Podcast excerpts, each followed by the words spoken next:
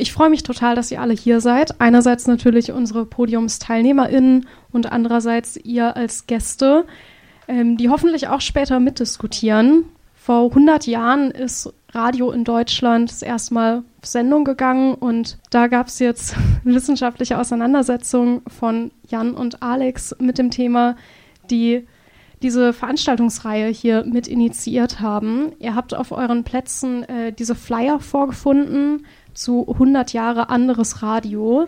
Ähm, wenn ihr da mal reinblättert, seht ihr, dass es auch ähm, zum quasi 100.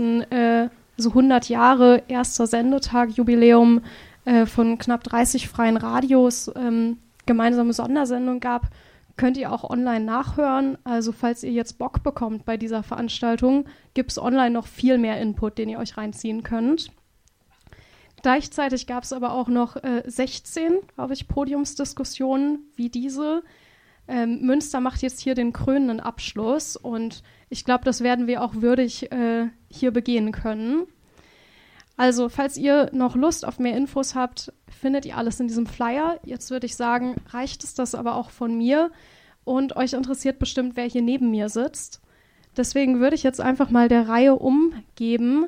Ähm, stellt euch gerne einfach mal kurz vor, sagt jeweils, wer seid ihr, von was für einem Radioprojekt kommt ihr ähm, und was macht ihr da oder was habt ihr da gemacht? Wir gehen da natürlich gleich noch ein bisschen tiefer rein, aber erstmal eine kurze Vorstellung, damit unser Publikum hier weiß, mit wem sie es zu tun haben. Ja, hallo, ich bin Ole aus Dortmund von Radio Nordpol. Wir haben den Radiosender vor mittlerweile drei Jahren, dreieinhalb, vier Jahren aufgebaut. Ich mache da vorwiegend Technik und produziere ein paar kleinere ähm, Formate. Ja, ich heiße Uli Ketscher. Ich äh, gehörte damals, als es das noch gab, Radio Fledermaus an. Und ähm, da habe ich mehr für die, war ich für die äh, Durchführung und die Technik mehr verantwortlich. Wir hatten ja eine strikte Trennung zwischen den Leuten, die das Programm gemacht haben äh, und den Leuten, die die Technik gemacht haben, so aus Sicherheitsgründen. Also da war ich mehr so der Techniker und der, der die Geräte aufgestellt hat und so weiter. Ja, mein Name ist Bernd Drücke. Ich bin Redakteur der anarchistischen Monatszeitung Graswurzrevolution. Und wir haben als äh, Zeitung eben auch hier einen kleinen Lokalsender, also beziehungsweise wir, wir, senden halt im Bürgerfunk, also das ist eine Bürgerfunksendung. Radio Graswurzrevolution ist dann eigentlich so eine 55-Minuten-Sendung, ähm, ist kein freies Radio leider, aber nutzt da tatsächlich den Bürgerfunk für Gegenöffentlichkeit und um dort eben auch ja, subversive Informationen an Mann und Frau zu bringen. Und äh, Dazu vielleicht später noch mehr. Ja, ich bin Gabi Vortag vom Medienforum Münster, ein Verein, ehemals sogenannter Radioförderverein für den Bürgerfunk. Ähm, ich bin seit tatsächlich vor Sendestart schon dabei. Das war ja hier in Münster 1991. Die Daten, die sind alle so ähnlich, ist mir bei der Vorbereitung aufgefallen. Das war ja der 29.09. bei uns hier der Sendestart. Und es gab aber auch andere Radios, die irgendwie 29 Zehnter oder alles, das ist irgendwie so erstaunlich. Also erstmal freue ich mich total, hier zu sein und dass es diese Veranstaltungsreihe gibt. Also vielen Dank dafür, die ist wirklich sehr toll und sehr gehaltvoll. Man kommt da kaum durch, durch diese Massen, aber äh, an, an Audio, Audiomaterial, was da auch in der, in der Seite ist. Aber es ist total lohnenswert äh, sich auch nochmal mit der eigenen, ja, wenn man so will, Herkunft des Ganzen äh, so auseinanderzusetzen. Ähm, ja, ich bin inzwischen Geschäftsführerin bei diesem Verein. Das ist ja eine Besonderheit dieser Bürgerfunk in der ganzen ja, anderen Radioszene, ähm, aber da kommen wir ja noch drauf. Hi, ich bin Jan. Ich forsche seit einigen Jahren zur Geschichte freier Radios und äh, das ist dann auch äh, der Hintergrund, äh, wie gemeinsam mit einigen anderen ähm, dieses ganze aktuelle Projekt zu 100 Jahren anderes Radio äh, zustande gekommen ist. Ähm, wir haben uns vor dem Hintergrund äh, da unserer Recherchen ähm, zu diesem 100 Jahre Radiojubiläum vor allen Dingen gedacht, es ist wichtig, äh, auch linke Radiogeschichte zu so einem Ereignis äh, zu erzählen, äh, nachzuvollziehen, zu reflektieren und weiterzuschreiben. Wir würden jetzt erstmal ein bisschen historisch einsteigen und ja, Uli, magst du uns mal so ein bisschen in die damalige Zeit mitnehmen? Was war das? Was war los in Münster? Was war los in der Bundesrepublik, dass ihr euch beschlossen habt, ein freies Radio zu gründen? Ja, also ich selber komme äh, vom Arbeitskreis Umwelt, das heißt, ich komme aus der Anti-AKW-Bewegung und äh, wir hatten, ja, wir hatten das Gefühl, wir hatten viel zu sagen, sehr viel zu sagen, aber wir hatten ja nichts zu sagen. Also ich, äh, und daraus entstand so das Bedürfnis, immer neue Kommunikationswege zu finden. Also äh, wir haben Büchertische gemacht, wir haben Plakate gestaltet und so weiter. Wir haben Demonstrationen gemacht. Äh, und dann haben wir irgendwann gelesen, dass es Radio äh, Werte Fessenheim gibt und dass es Radio Dreiecksland gibt. Und dann war natürlich sofort klar, sowas brauchen wir auch. Das brauchen wir auch, das müssen wir auch machen. Ja, also das, das ist so die Idee äh, gewesen. Das heißt, wir hatten das Gefühl, wir werden nicht gehört. Wir kommen so, äh, weder politisch noch kulturell äh, kommen wir in den damaligen Massenmedien vor, weder in den Zeitungen noch im öffentlich-rechtlichen Rundfunk. Äh, wir müssen da jetzt die Sache selber in die Hand nehmen. Also das war so die Motivation. So fing das mit dem Radio an. Und um das dann selber in die Hand zu nehmen und was anderes, was emanzipatorischeres zu schaffen als der öffentlich-rechtliche Rundfunk. Was waren das für Grundsätze? Also welches Ideal von Radio habt ihr da angestrebt? Wir haben natürlich versucht, also nicht das Programm immer selber zu machen, sondern wir haben die, äh, unsere Hörer aufgerufen, Programm zu machen. Äh, und wir haben uns als diejenigen verstanden, die das dann senden. Das heißt, wie so eine Serviceorganisation. Äh, was natürlich nicht immer klappte. Wir mussten auch häufig Sendungen selber machen oder mussten mit den Machern äh, diskutieren, wie man das richtig macht, also ein bisschen Fortbildung machen. Das war unser, unser Ziel, das war unser Anspruch. Wir machen nicht Radio für die Hörer, sondern wir äh, bieten das Medium, dass ähm, Menschen Sendungen selber machen und, äh, ja, und dann das auch verbreiten können. Wir haben da auch ein kleines Hörbeispiel mal mitgebracht, falls ihr euch jetzt fragt, wie genau das denn damals aussah. Und zwar tatsächlich vom allerersten Sendetag, den Radio Fledermaus hatte, am 19. Oktober 1979. Liebe Peiler, tut uns leid, dass ihr heute Abend arbeiten müsst. Uns wäre es auch lieber, wenn ihr die Sendung bei euch zu Hause verfolgen könntet.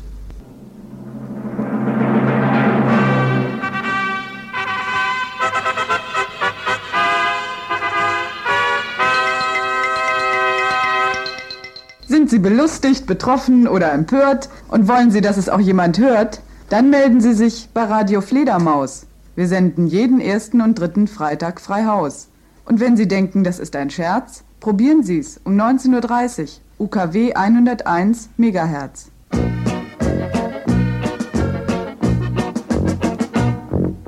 Feste Jungs, macht nur weiter so, ihr bekommt schon alles kaputt.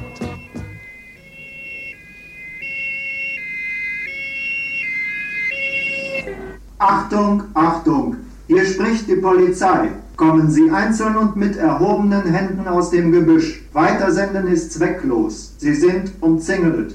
Einfach so Radio zu machen, ist in der Bundesrepublik illegal. Das Fernmeldegesetz sieht bis zu fünf Jahren Besserungsaufenthalt vor. Bei uns ist nur der Staatsfunk zulässig.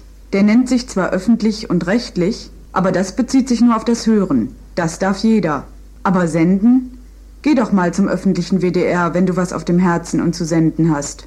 Lieber Mann, ob Sie aus Ihrer Wohnung raus müssen oder nicht, das interessiert unsere Hörer doch nicht, sagt der Herr vom WDR. Oder hast du schon mal erlebt, dass eine Bürgerinitiative eine Stunde Sendezeit zur freien, unzensierten Verfügung bekommt und ihre Absichten darstellen kann? Und überhaupt haben wir ein ausgewogenes Programm. Aber ein Radio muss weder von Staatsbeamten noch von Werbemanagern gemacht werden. Es könnte Radios von und für Städte, Dörfer, Stadtviertel, Betriebe, ländliche Regionen, Schulen geben. Gemacht und kontrolliert von den jeweiligen Hörern und Hörerinnen. Von solchen freien Radios möchten die Herren aber nichts hören. Und dann packt er sich das Glas, das volle, und sagt, alles unter Kontrolle. Wenn das Recht auf freie Meinungsäußerung nicht nur für den Biertisch gelten soll, müssen wir uns für vielfältige, dezentrale Äußerungsmöglichkeiten einsetzen. Bei den Zeitungen gibt es das schon. Es gibt die Stadtblätter, es gibt Schülerzeitungen, Betriebszeitungen, Umweltzeitungen und so weiter. Warum soll das bei den Radios nicht gehen? Aber wie meinte einer der verantwortlichen Herren? Das sind alles Kommunisten, die bei uns verschwinden müssten. Ja, mit denen würde ich richtig Schlitten fahren. Wir können nicht erwarten, dass uns freie Radios geschenkt werden. Die beste Art, etwas zu bekommen, ist, es sich zu nehmen. Darum machen wir Radio Fledermaus, obwohl es verboten ist. Ja, auch ein krasser Mix irgendwie aus Musik und Inhalten. War auf jeden Fall viel los. Was mich jetzt interessieren würde, ähm, Bernd, Ole, Gabi, so als heutige Radiomachende, wie wirkt das denn auf euch? Ja, ich bin natürlich jetzt erstmal völlig baff, dass es so lange dauern musste, bis ich mal ähm, als, als Münsteranerin jetzt äh, inzwischen lange äh, das höre überhaupt. Also in welchen Archiven hat das geschlummert? ähm, ist natürlich super faszinierend für uns, keine Frage. Und es ist auch ein großer Verdienst jetzt dieser Reihe, dass es eben so ein Zusammentreffen jetzt gibt. Ich weiß nicht, ob es sonst überhaupt zustande gekommen wäre. Ähm, ja, es ist erstaunlich und äh, ich kann auch direkt an einer Sache nochmal anknüpfen, die du gerade schon gesagt hast. Also äh, wir sagen ja auch, wir sind Möglichmacher. Wir sind gar nicht selber als Verein Programmmacher an erster Stelle, machen wir auch mal, aber wir sind Möglichmacher und das habt ihr ja damals auch schon so gesehen. Ja, da kann ich direkt einhaken. Das, da habe ich mich auch total wiedergefunden, als du das gesagt hast. Ähm, äh, wir haben uns mehr so gesehen, als äh, wir bieten den Service an die Leute sollen es nutzen. Und das ist auch was, wo wir immer total für kämpfen. Ja, wir produzieren zwar auch Sachen ähm, äh, und Sendungen und verschiedene Formate, aber am liebsten wäre es, äh, wenn viel mehr Leute äh, Sendungen produzieren würden und äh, wir die dann veröffentlichen könnten. Und dafür machen wir auch immer Werbung und ähm, ja, das fand ich total großartig. Und zu den Hörbeispielen muss ich sagen, äh, super produziert. Also wenn man das vergleicht äh, mit Dingen, die wir produzieren und wir haben viel mehr technische Möglichkeiten und müssen es nicht illegal machen, Hut ab. Also ähm, sehr schön gemacht. Ja, also ich bin ja in den, also 86 nach Münster gekommen und habe ähm, Radio Fledermaus ist dann eigentlich im Umweltzentrum kennengelernt, also Ende 89. Da gab es ja diese Kassette, also Wir sind so frei über freie Radios und da war eine Sendung auch von äh, Radio Fledermaus. Die war, fand ich sehr, sehr beeindruckend. Die habe ich also immer noch im Kopf, obwohl ich sie schon seit Jahrzehnten nicht gehört habe. Da ging es um die Zustände in der LWL-Klinik Münster. Und da wurde halt berichtet, wie zwei Pfleger einen Patienten fixiert haben, ihm ein, ich glaube, ein nasses, Handtuch in den Hals gelegt haben und dann so lange zugezogen hatten, bis er ohnmächtig geworden ist. Und äh, ja, der hat das natürlich etwas überlebt, aber ich glaube, solche Sachen, das wäre, glaube ich, heute noch ein Problem, sowas im Radio zu bringen, weil das ist natürlich die, die große ja, eigentlich eine großartige Arbeit, die von im freien Radios tatsächlich gemacht werden kann. Also wirklich Gegenöffentlichkeit zu schaffen und Informationen zu bringen, die in den bürgerlichen Medien so gar nicht vorkommen. Also ich, ich weiß nicht, ob so eine, so eine Sendung, die ihr, wie, die ihr die damals gemacht habt, ob die heute so gesendet werden könnte im Bürgerfunk. Da hätte ich so meine Zweifel. Ich glaube, da wird sofort, wurden sofort äh, juristische Schritte angedroht und so weiter. Und ich glaube, also so freies Radio, wie ihr es gemacht habt, haben wir im Bürgerfunk jetzt definitiv nicht. Also es ist ein Freiraum. Wir können da auch natürlich äh, Sendungen produzieren. Also die Sendungen, die ich bis jetzt gemacht habe, sind alle nicht beanstandet worden. Man muss immer irgendwie einen lokalen Bezug herstellen und so. Hat natürlich auch äh, gewisse Ketten, die man dann nicht so durchbricht. Aber zum Beispiel so eine Sendung, äh, wie, ja, wie ihr sie gemacht habt, wie, wie auch äh, ich habe jetzt viel nicht gehört, ne? also die Sendung kannte ich halt und das, was wir jetzt gerade gehört haben und so, aber das, äh, denke ich, ist was ganz, ganz anderes als das, was wir machen. Das ist viel zahmer, was wir machen heute. Das ist ähm, auch ganz schön, aber und natürlich technisch gesehen besser produziert wahrscheinlich. Aber das, was ihr gemacht habt, war natürlich Pionierarbeit. Also ohne euch, denke ich mal, oder ohne die freien Radios wird es auch so ein Fenster wie den Bürgerfunk gar nicht geben. Das ist eine Errungenschaft, die eigentlich durch die freien Radios letztlich ähm, in gewisser Weise mit angestoßen wurde.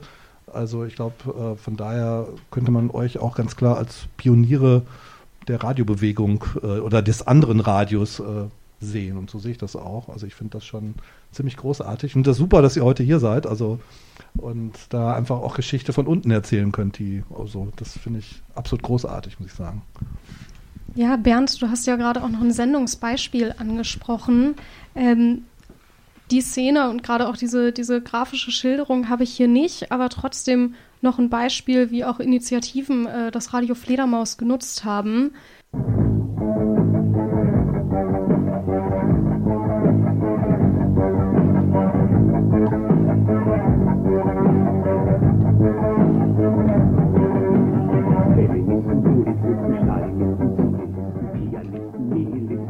Exorzisten, Fatalisten, schnallt euch an, haltet euch fest, jetzt seid ihr dran, jetzt kriegt ihr den Rest. Mit Radio Fledermaus auf UKW 101 MHz jeden Mittwoch um 19 Uhr. Es passiert jeden Tag. Im Landeskrankenhaus. Dr. Psychpath, bitte sofort kommen. Ah ja, auffälliges Verhalten. Wahrscheinlich handelt es sich um eine endogene Psychose. Ja, denke ich doch. Schwester, fixieren Sie den Patienten und ziehen Sie eine Spritze auf.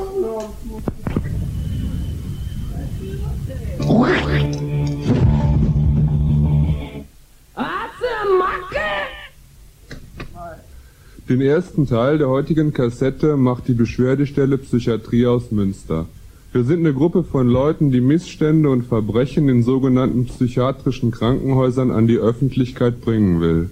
Das freie Radio als Instrument, um Missstände sichtbar zu machen, die halt oft unsichtbar bleiben.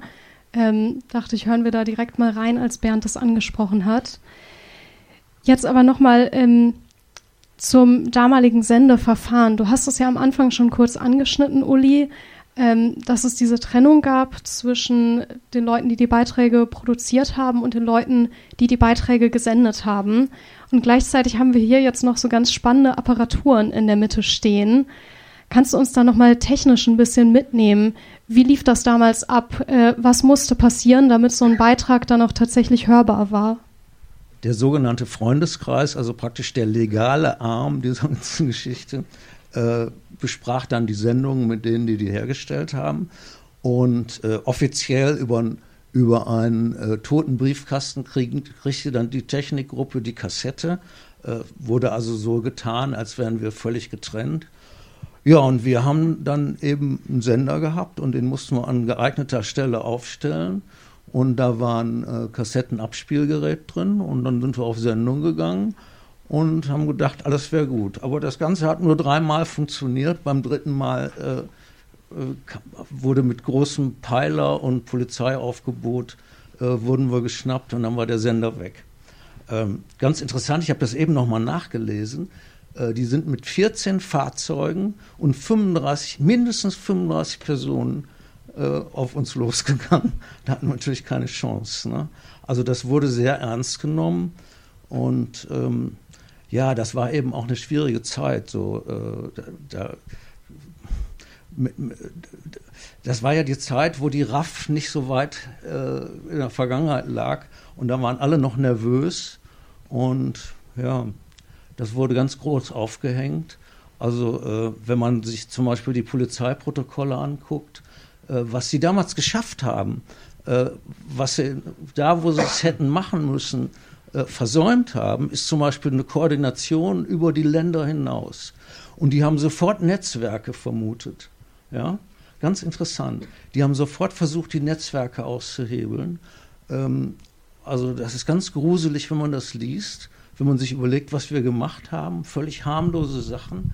Da wurde derartig ähm, äh, das wurde derartig groß äh, bekämpft, äh, dass es wirklich schlimm ist, wenn man daran denkt, wie das jetzt mit den NSU-Morden nicht möglich war. Also völlig verrückt. Gut, also dann war das, war der Sender weg, war vorbei. Dann haben wir eine kreative Pause von, glaube ich, anderthalb Jahren eingelegt, haben uns überlegt, so geht es nicht weiter.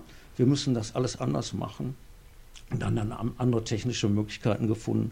Also wie zum Beispiel drei Sender, die sich nacheinander einschalteten an verschiedenen Orten äh, und haben dann gehofft, dass in den fünf oder zehn Minuten, wo ein Sender lief, die Peilwagen nicht schnell genug waren, um dahin zu kommen. Äh, das war aber auch ganz schwierig. Hinterher hatten wir, haben wir die Sender in äh, Serienproduktion gemacht und haben die einfach irgendwo in den Baum gehängt und haben die gar nicht mehr abgeholt. Mhm was den Vorteil hatte, dass wir nicht auf diese 15 oder 20 Minuten beschränkt waren, sondern da konntest du auch schon mal eine Dreiviertelstunde laufen. Ne? Und dann war es egal. Solche Sachen haben wir gemacht. Ähm, ja, also das war so der Ablauf. Ähm, war alles, alles sehr schwierig und äh, angesichts der Tatsache, dass wir gar nicht wussten, ob uns überhaupt jemand zuhört, äh, ein sehr hoher Aufwand. Wir haben dann hinterher, damit man uns zuhört, äh, auch noch andere technische Mittel angewendet. Wir sind einfach auf die Frequenzen der, der äh, öffentlich-rechtlichen Sender gegangen, also hier zum Beispiel auf dem WDR, und haben, ähm, haben den einfach platt gemacht. Das heißt, unser Sender war an der Stelle stärker und dann, wer gerade WDR 2 hörte, äh, der kriegte plötzlich Radio Fledermaus. Das haben wir sogar überregional gemacht haben so Geräte ins Auto eingebaut und haben dann Südwestfunk geplä geplättet, haben wir das immer genannt. Wir gehen plätten. Und haben unsere Sendung dann so rübergebracht. Einmal so als Anekdote äh, haben wir uns überlegt, wie funktioniert eigentlich das Sendernetzwerk? Das funktioniert nämlich so, dass zum Beispiel hier der Sender, der für unseren, unser Gebiet, für ein sehr großes Gebiet in Baumbergen steht, wo kriegt er eigentlich sein Programm her?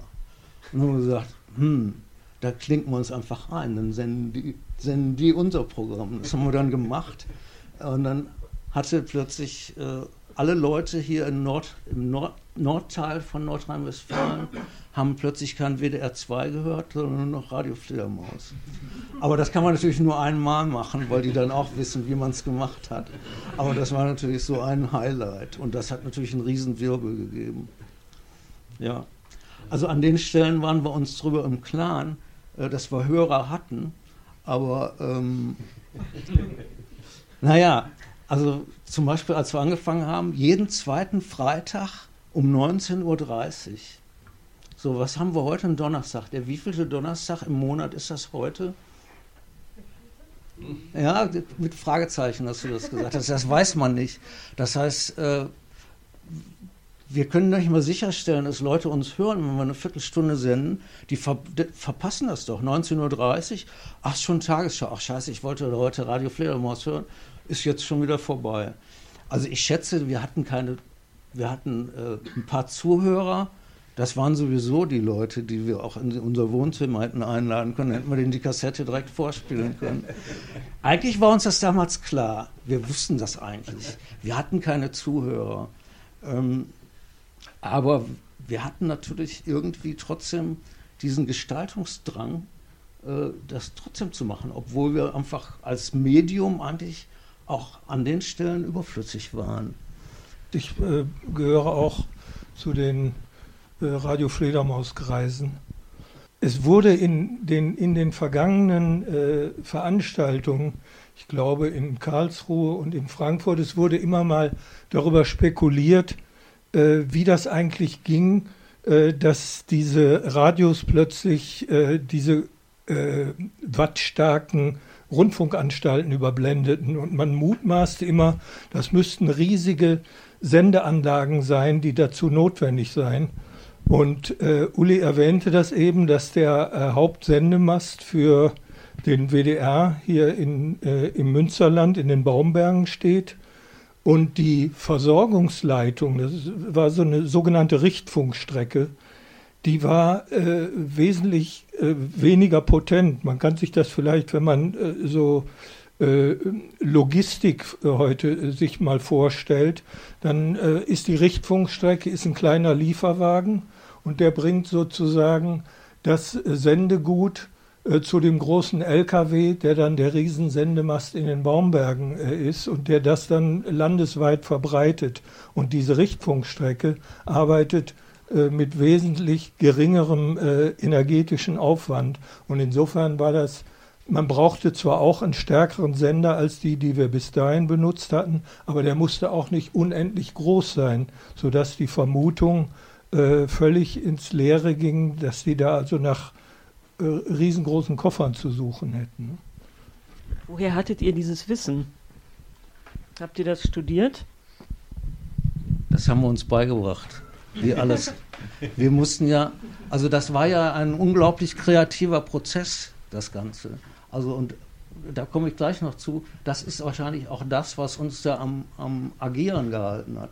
Obwohl wir wussten, es hört uns sowieso keiner ja, oder kaum jemand. Und wenn uns jemand hört, ist es sowieso Leute aus unserem Dunstkreis. Wir haben trotzdem weitergemacht, weil diese Kreativität, die da erforderlich war, ähm, uns natürlich gereizt hat. Das heißt, ähm, technisch war das eine Herausforderung. Wir mussten uns beibringen, wie das alles funktioniert. Keiner von uns hat das äh, gelernt. Habt ihr da von anderen Radios gelernt vorher, von anderen Freien vorher? Ähm, hinterher ja. Also am, äh, den ersten Sender haben wir noch mehr oder weniger aus eigenen Kräften gemacht, bis er dann eben weg war. Und dann haben wir uns mit anderen Radios auch zusammengeschlossen. Ähm, aber das war ja nicht das Einzige. Wir mussten ja auch lernen, ähm, Sendungen zu machen. Also wie macht man eine interessante, eine interessante Sendung? Da war ja auch keine Fachperson dabei. Ähm, und wie macht man das Ganze organisatorisch? Also diese ganze organisatorische Sache mit, mit äh, der Trennung von Technik und Freundeskreis und so weiter. Äh, das war einfach super spannend. Das war ein unglaublich kreativer Prozess. Und ähm, ach, ganz interessant, als ich mich jetzt anfing, wieder damit äh, so ein bisschen zu beschäftigen, äh, da bin ich auf Josef Beuys gestoßen. Und äh, wenn ich jetzt hier mal gucke, ich bin da auf die Internetseite äh, der Pinakothek der Moderne in München gekommen und ähm, aus verschiedenen Gründen habe ich dann nach Beuys gesucht und die haben eine große Abteilung Beuys und auf der Internetseite ist die, die Beuys, äh, also der Beuys-Teil hiermit überschrieben. Ich lese es mal vor, was da steht. Äh, ich bin ein Sender, ich strahle aus. Ein Zitat von Herrn Beuys. Und da habe ich mal so gedacht, ja, hat der Beuys denn überhaupt so zu so kreativen Prozessen gesagt? Der hat ja versucht, den Kunstbegriff zu erweitern äh, und hat gesagt, jeder ist ein Künstler. Was meinte er damit? Er meinte damit, jeder, der, der, ähm, jeder, der will, kann in einem, Prä, äh, in einem kreativen Prozess Einfluss auf die Gesellschaft nehmen. Der, dieser Gesellschaft äh, die nannt, die, diese Gesellschaft nannte er dann ähm, die soziale Skulptur. Das heißt, jeder, der auf die Gesellschaft einwirkt, ist ein Künstler und das Ergebnis ist die soziale Skulptur. Das heißt, er ging weg von dem Gegenständlichen, dass man sagt, ein Künstler macht eine, eine, normale Skulptur, die man anfassen kann, oder er malt ein Bild oder macht Musik, sondern sagt, wir schaffen eine soziale Wirklichkeit. Und das ist Kunst. Und äh, da ist mir so der Gedanke gekommen, das sind wir früher nie drauf gekommen, auf sowas Kunsttheoretisches, äh, dass, dass das auch Kunst, eine Art von Kunst war, die wir machten, und zwar eine fächerübergreifende. Also nicht nur ähm, die technische Seite, sondern die gestalterische Seite und vor allen Dingen auch und nicht zuletzt die Medien, Medien, ähm, theoretische Seite oder die medienpolitische Seite, das war ja das Spannende.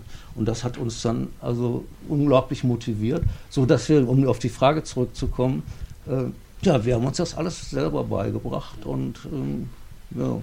Aber das war gerade das, was uns am Leben gehalten hat. Das war das Spannende. Das war das, was wir gar nicht wussten, dass wir Kün äh, praktizierende Künstler waren. also ich sage das jetzt bewusst. Äh, aber ich fand es trotzdem spannend, das mal zu lesen, da, mit, die, mit dem erweiterten Kunstbegriff. Eine Frage habe ich noch. Hat, haben euch diese Polizeiaktionen, äh, haben die euch nicht auch eine große Publicity gebracht? Natürlich. Selbstverständlich, das ist ja auch eine der Wirkungen, die wir hatten. Äh, wenn wir schon keine Hörer hatten, dann hatten wir wenigstens äh, entsprechendes Echo in der Presse. Wir haben also verschiedene Aktionen gemacht, wie zum Beispiel, äh, wir hatten mal einen Kongress über die US gegen die US-Intervention äh, ähm, in, in Lateinamerika. Also der wird immer gehandelt als Mittelamerika-Kongress, der war 1982 zum Beispiel. Den haben wir live übertragen kann sich jeder überlegen. Da sind übrigens 1500 Teilnehmer gewesen. Es war im Fürstenberghaus im F1. Also richtig großes Ding. Das haben wir live übertragen. So, da kann, das wussten wir damals auch. Das hört natürlich keiner. Wer soll das denn hören? Also wir, ähm, wir haben das ja direkt aus dem F1, da war auch der, der Sender. Das heißt, wir bildeten so praktisch die Innenstadt, wurde mit unserem Sender äh, erreicht. Ähm, das heißt, wenn da jemand ist, der sich dafür interessiert, der äh, geht fußläufig, geht er zum Fürstenberghaus hin und nimmt persönlich teil. Ja? Und äh, wenn es nicht interessiert, du hört es sowieso nicht. Also es war eigentlich klar, das hört keiner. Aber 1500 Leute äh, haben applaudiert. Diese, dieser Kongress wird live gerade übertragen. Das fanden die natürlich alle cool. Also äh, das ist ja auch eine ganz wichtige Motivation. Und bei solchen Aktionen konnte man sich sicher sein, dass das hinterher dann auch in der Zeitung stand. Was nicht gesichert war, ob selbst, selbst so ein wichtiger Kongress wie der Mittelamerika-Kongress mit 1500 Teilnehmern konnte schon mal in der, in der Presse, WN und Münzersche Zeitung äh, einfach nicht erscheinen. Ja? Und so haben wir sichergestellt, dass sie auch erscheint. Ja?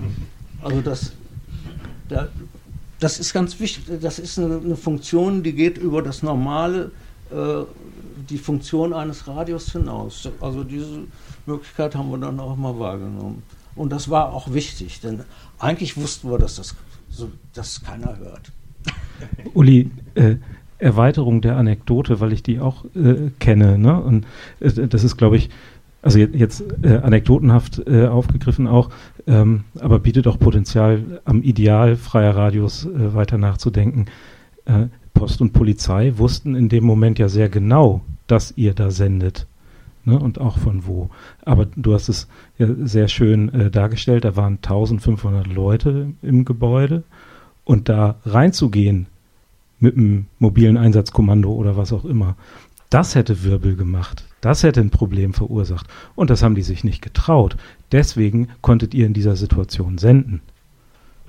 Ja, ja, natürlich, äh, ist schon klar. Aber wie gesagt, äh, die Tatsache, dass gesendet wurde, war dann schon Thema in der Presse. Und so sind wir auch mit dem Kongress in die Presse gekommen. Ne? Da habt ihr uns übrigens was voraus. Heute ist das nicht mehr so. Oder sehr begrenzt. Äh, ja, natürlich, weil das, das, das, Besondere war ja, dass das illegal war. Also, ja, sonst kommt es ja nicht in der Zeitung, bloß weil irgendein Kongress im Radio übertragen wird. Interessiert ja keinen. Aber weil es illegal war, war es so interessant für die Presse. Aber leider war es ja nicht immer so, dass Post und Polizei euch in Ruhe gelassen haben. Also es gab Situationen, da stand dann ein Teil der Zivilbevölkerung quasi schützend um euch rum. Ihr hattet aber ja auch schon mit ziemlichen Repressionen zu tun. Ähm, kannst du uns da nochmal mitnehmen, wie hat die Polizei euch damals das Leben schwer gemacht? Einerseits natürlich, dass sie die versucht haben, die Sender zu peilen. Äh, und andererseits natürlich auch, dass sie versucht haben, äh, die Personen, die dahinter stecken, ähm, der, denen habhaft zu werden. Denn auf Verstoß gegen das Fernmeldeanlagengesetz stehen bis zu fünf Jahre Gefängnis. Äh, das ist also kein Pappenstiel. Und so wie das eben auch gehandhabt wurde, ich habe das eben schon mal kurz angesprochen, äh, man, man kann diese Polizeiakten einsehen. Das habe ich jetzt noch mal in Vorbereitung gemacht und mir ist noch mal wirklich, äh, mir ist richtig schwindlig geworden, was sie da, äh, was für einen Aufwand die betrieben haben. Also das war praktisch die Repression, die wir ähm, ähm, da erlitten haben und die das auch so schwierig machte. Also, äh, naja, das ist schon auch ein bisschen unbefriedigend, wenn man zum Beispiel sich entschieden hat, man, man ist in einer Technikgruppe und darf nie mitdiskutieren. Man muss immer so tun, als interessiert einen das nicht. Das durfte ja niemand wissen. Also ähm, dadurch, dass das auch so vom Staat so, so und von der Polizei und den Ermittlungsbehörden so hoch aufgehängt war, mussten wir immer damit rechnen, ähm, bis hin zu, dass unsere Telefone abgehört wurden und so weiter. Das heißt, ähm, dass es auch äh, Spitzel gab und die gab es mit Sicherheit, das ist belegt. Also auch im Arbeitskreis Umwelt gab es Spitzel, äh, die dafür gesorgt haben, dass Leute, die bei den Anti-Atomkraft-Demonstrationen in Burgdorf dabei waren, aufgeflogen sind und Berufsverbot gekriegt haben und so weiter. Ähm, deshalb äh, mussten wir es auch geheim halten, wenn wir der Technikgruppe angehörten, und zwar äh, jedem gegenüber. Das, das war die Regel, dass wir wirklich konspirativ arbeiten mussten. Das mag zwar in den ersten Wochen ganz, ganz spannend gewesen sein, fand man toll, aber letztendlich war das natürlich total scheiße. Ne? Also wenn man sich nicht mal engen Freunden das sagen durfte, dass man zu dieser Technikgruppe gehörte, sondern immer so tat, als würde ein Radio überhaupt nicht interessieren. Das ist schon bitter, dass man sich so, so verbiegen musste und so verleugnen musste. Umso froher sind wir natürlich, dass äh, wir jetzt heute darüber reden können. Es kam ja dann auch zu einer Hausdurchsuchung im Umwelthaus, wo dann eben diese Trennung zwischen dem illegalen technischen Senden und dem eigentlichen legalen Mitarbeiten an den Beiträgen im Freundeskreis von der Polizei so ein bisschen über den Haufen geworfen wurde. Da haben wir auch noch mal einen Ton. Der kommt jetzt nicht von Radio Fledermaus selbst, sondern vom Radio Dreieckland in Freiburg. Ist äh, vermutlich das älteste freie Radio Deutschlands und hat dann am Tag der Hausdurchsuchung sich natürlich solidarisiert mit euch freien Radiokollegen in Münster. Und ich finde es äh, ganz spannend, weil wir da auch direkt eine Einordnung bekommen, also einen politischen Kommentar, was das Ganze eigentlich soll. Deswegen würde ich sagen, hören wir da jetzt auch noch mal rein. In Münster hat die Polizei eine öffentliche Sitzung des Freundeskreises Freie Radios zum Anlass einer Hausdurchsuchung im Umweltzentrum genommen, hat dabei Radio Fledermaus Plakate, Aufkleber und Kassetten usw. So beschlagnahmt, alle Anwesenden vorläufig festgenommen und später wieder freigelassen.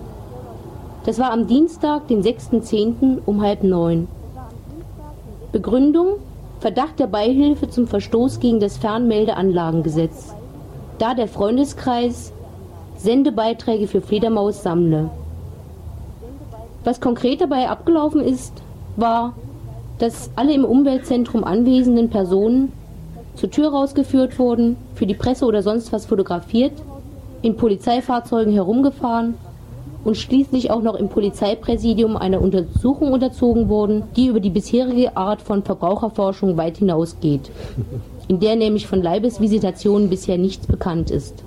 Zusatzfragen zu der Polizeiaktion, nicht nur für Juristen. Warum sollen Plakate, Aufkleber oder das Bespielen von Kassetten einen wie immer gearteten Verstoß gegen das Fernmeldeanlagengesetz darstellen, wenn gleichzeitig der Verkauf von Geräten erlaubt ist, deren Inbetriebnahme ein Verstoß gegen das Gesetz wäre? Wieso erklärt der niedersächsische Innenminister Möcklinghoff auf Anfrage im Landtag, dass Werbung für Radio Wendland in der Elbe-Jetzel-Zeitung juristisch nicht angreifbar sei. Wohin ist die Verhältnismäßigkeit entkommen, wenn wegen solcher Plakate usw. So ein Dutzend Personen in einem Ladenlokal, das für den Publikumsverkehr geöffnet ist, mit großem Polizeiaufgebot festgenommen werden, längere Zeit im Polizeipräsidium festgehalten und teilweise als solchen nicht erkenntlichen Verhören unterzogen werden, die Frauen sich entkleiden müssen? Sind Personalienfeststellungen nicht anders durchzuführen? Wo bleibt das, gerade von der Polizei so oft beschworene, Recht am eigenen Bild, wenn die Besucher des Ladenlokals, während sie auf die Straße geführt werden, fotografiert werden? Schweinerei kann ich da nur sagen. Schweinerei. Uh. Unqualifiziert, aber tief empfunden. Furchtbar. Ja, also nachdem es der Bulle absolut nicht gelungen ist, mal irgendwelche Leute beim Sende zu verwischen, weil halt diese Sendeparade, die sind schon gewieft, ne? Sie schaffen es halt nicht. Jetzt versuchen sie es über die öffentliche Redaktion an die freie Radios ranzukommen und die von der Bildfläche verschwinden zu lassen. Bezeichnenderweise ging jetzt der erste Schlag gleichzeitig gegen ein Radio und gegen den Freundeskreis Freie Radios, der so als lockerer Dachverband fungiert. Aus Münster kommt außer die Bibel der Sendepirate, das, das Buch, was sie schon immer über freie Radios wissen wollten. In Münster soll wahrscheinlich ein Präzedenzfall geschaffen werden, der dann auf jedes andere freie Radio angewendet werden kann. Das heißt, dass die Freundeskreise oder öffentliche Redaktionen kriminalisiert werden sollen. Die Schlupfwinkel werden knapp, Freunde.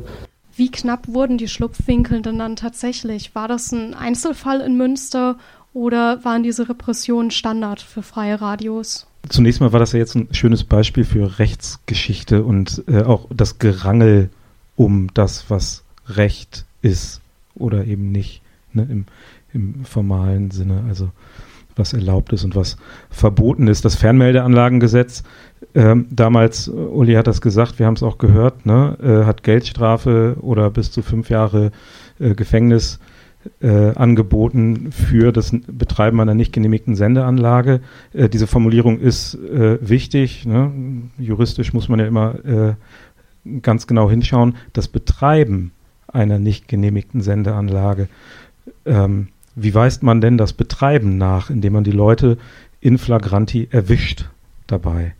Ne? Und Uli hat das äh, beschrieben. Deswegen gab es die, diese äh, geteilte Struktur in, in den illegalen freien Radios häufig oder sie wurde angestrebt. Ging natürlich darum, es mussten auch genug Leute ähm, mitmachen, damit man das aufteilen konnte. Also die einen haben die Hand am Sender und dürfen nicht erwischt werden und die anderen machen den Rest.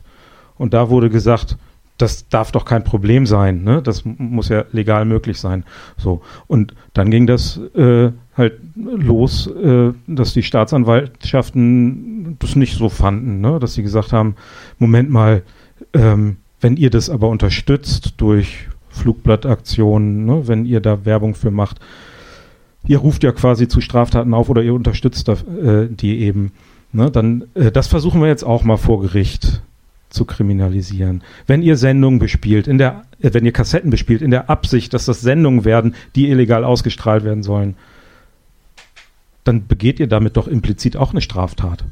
Ne? Weil ihr nehmt das ja willentlich in Kauf, dass da was passiert mit. So. Ähm, und das hat, muss, also muss man dann auch sagen, äh, das ist so ein paar Jahre, ne, rechtliche Auseinandersetzungen dauern ja immer ein bisschen, wissen wir. Äh, das ging so ein paar Jahre hin und her mit so ein paar, äh, ich sag mal in Anführungsstrichen Highlights. Ne? Also es hat auch mal ein Staatsanwalt äh, behauptet, das Hören von äh, nicht genehmigten Sendern könnte strafbar sein. Äh, erinnert uns an ganz dunkle Zeiten deutscher Geschichte. So, ne? Und ähm, wenn äh, wenn bei, bei äh, wirklich länger existierenden Radios ähm, die, die Polizei nicht an die rankam, äh, dann ist es letztendlich auch mal zum Einsatz von Störsendern gekommen. Ne? Sind auch verboten nach internationalen Abkommen. Ähm, klingt immer so ein bisschen nach autoritärem Unrechtsstaat. Ne? Äh, kann man sich dann überlegen, äh, wie viel die BRD davon wahr ist oder was auch immer. Aber ne, also da, da wurde äh, alles Mögliche probiert, äh, um an die Radios ranzukommen und die, diese juristischen Auseinandersetzungen waren da ein Teil von. Letztendlich ähm, kann man schon, also vielleicht gerade so im Vergleich zu Musikpiraten, die es ja auch viel gab in, in der Zeit und auch schon vorher, ne, kann man sagen, ähm, relevant für das Maß der Verfolgung war der Inhalt. Ne? So.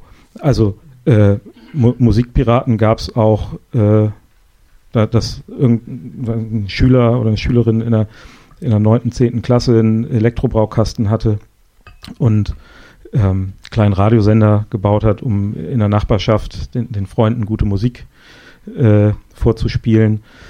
Wenn, wenn die Post da, die erwischt hat, dann gab es eine äh, erzieherische Ansage und eine Geldstrafe von ich sage jetzt mal, vielleicht 100 Euro, äh 100 Mark damals natürlich, ähm, für die Eltern. Und, und wenn die Postler im Peilwagen cool waren, haben sie noch ein bisschen technische Hilfestellung fürs nächste Mal gegeben. Ne? Das war bei den Politpiraten anders.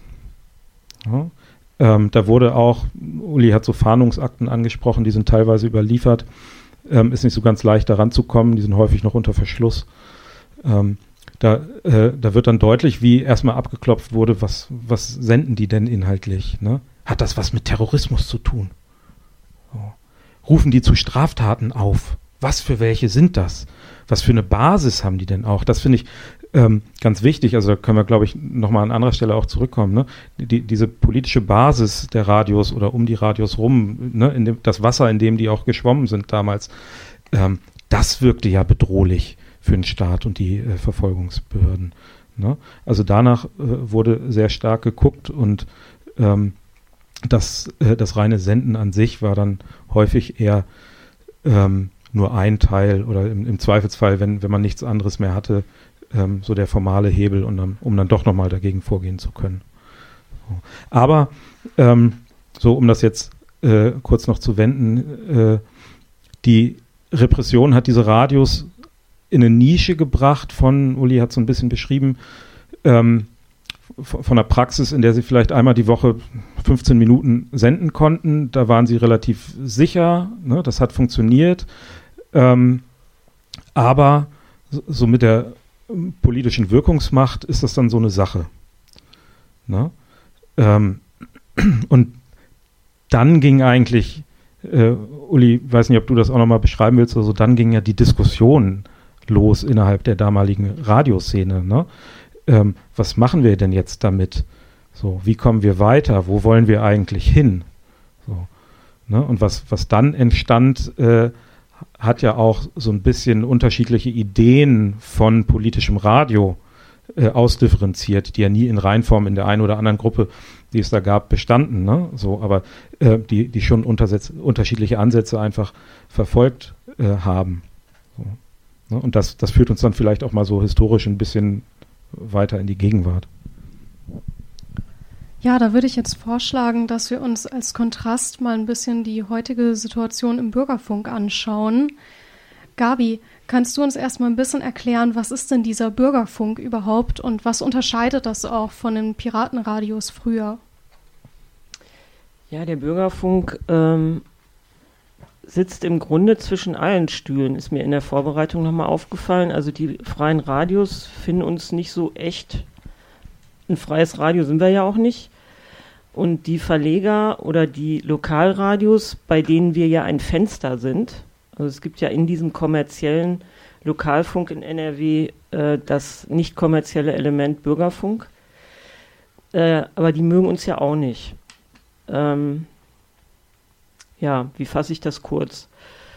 Also wir haben jetzt eine Stunde am Tag äh, im Moment. Die liegt abends äh, ab 20 Uhr in der Woche. Äh, sonntags ist es ab 19 Uhr, feiertags auch. Haben wir eine Sendestunde. Ähm, es ist eine sehr wechselhafte Geschichte, die wir haben. Seit dem 1.4.1990 in Duisburg das erste Lokalradio auf Sendung ging und damit auch der Bürgerfunk. Und dann kamen nach und nach die anderen Verbreitungsgebiete, so heißt das ja dann in NRW, hinterher. Also das ist wie gesagt einzigartig in der Form in der Bundesrepublik. Ähm, aber es gibt eben gravierende Unterschiede, keine Frage. Ähm, wir haben keine eigene Frequenz, sondern äh, wir geben unsere Sendung ab zur Ausstrahlung. Ne?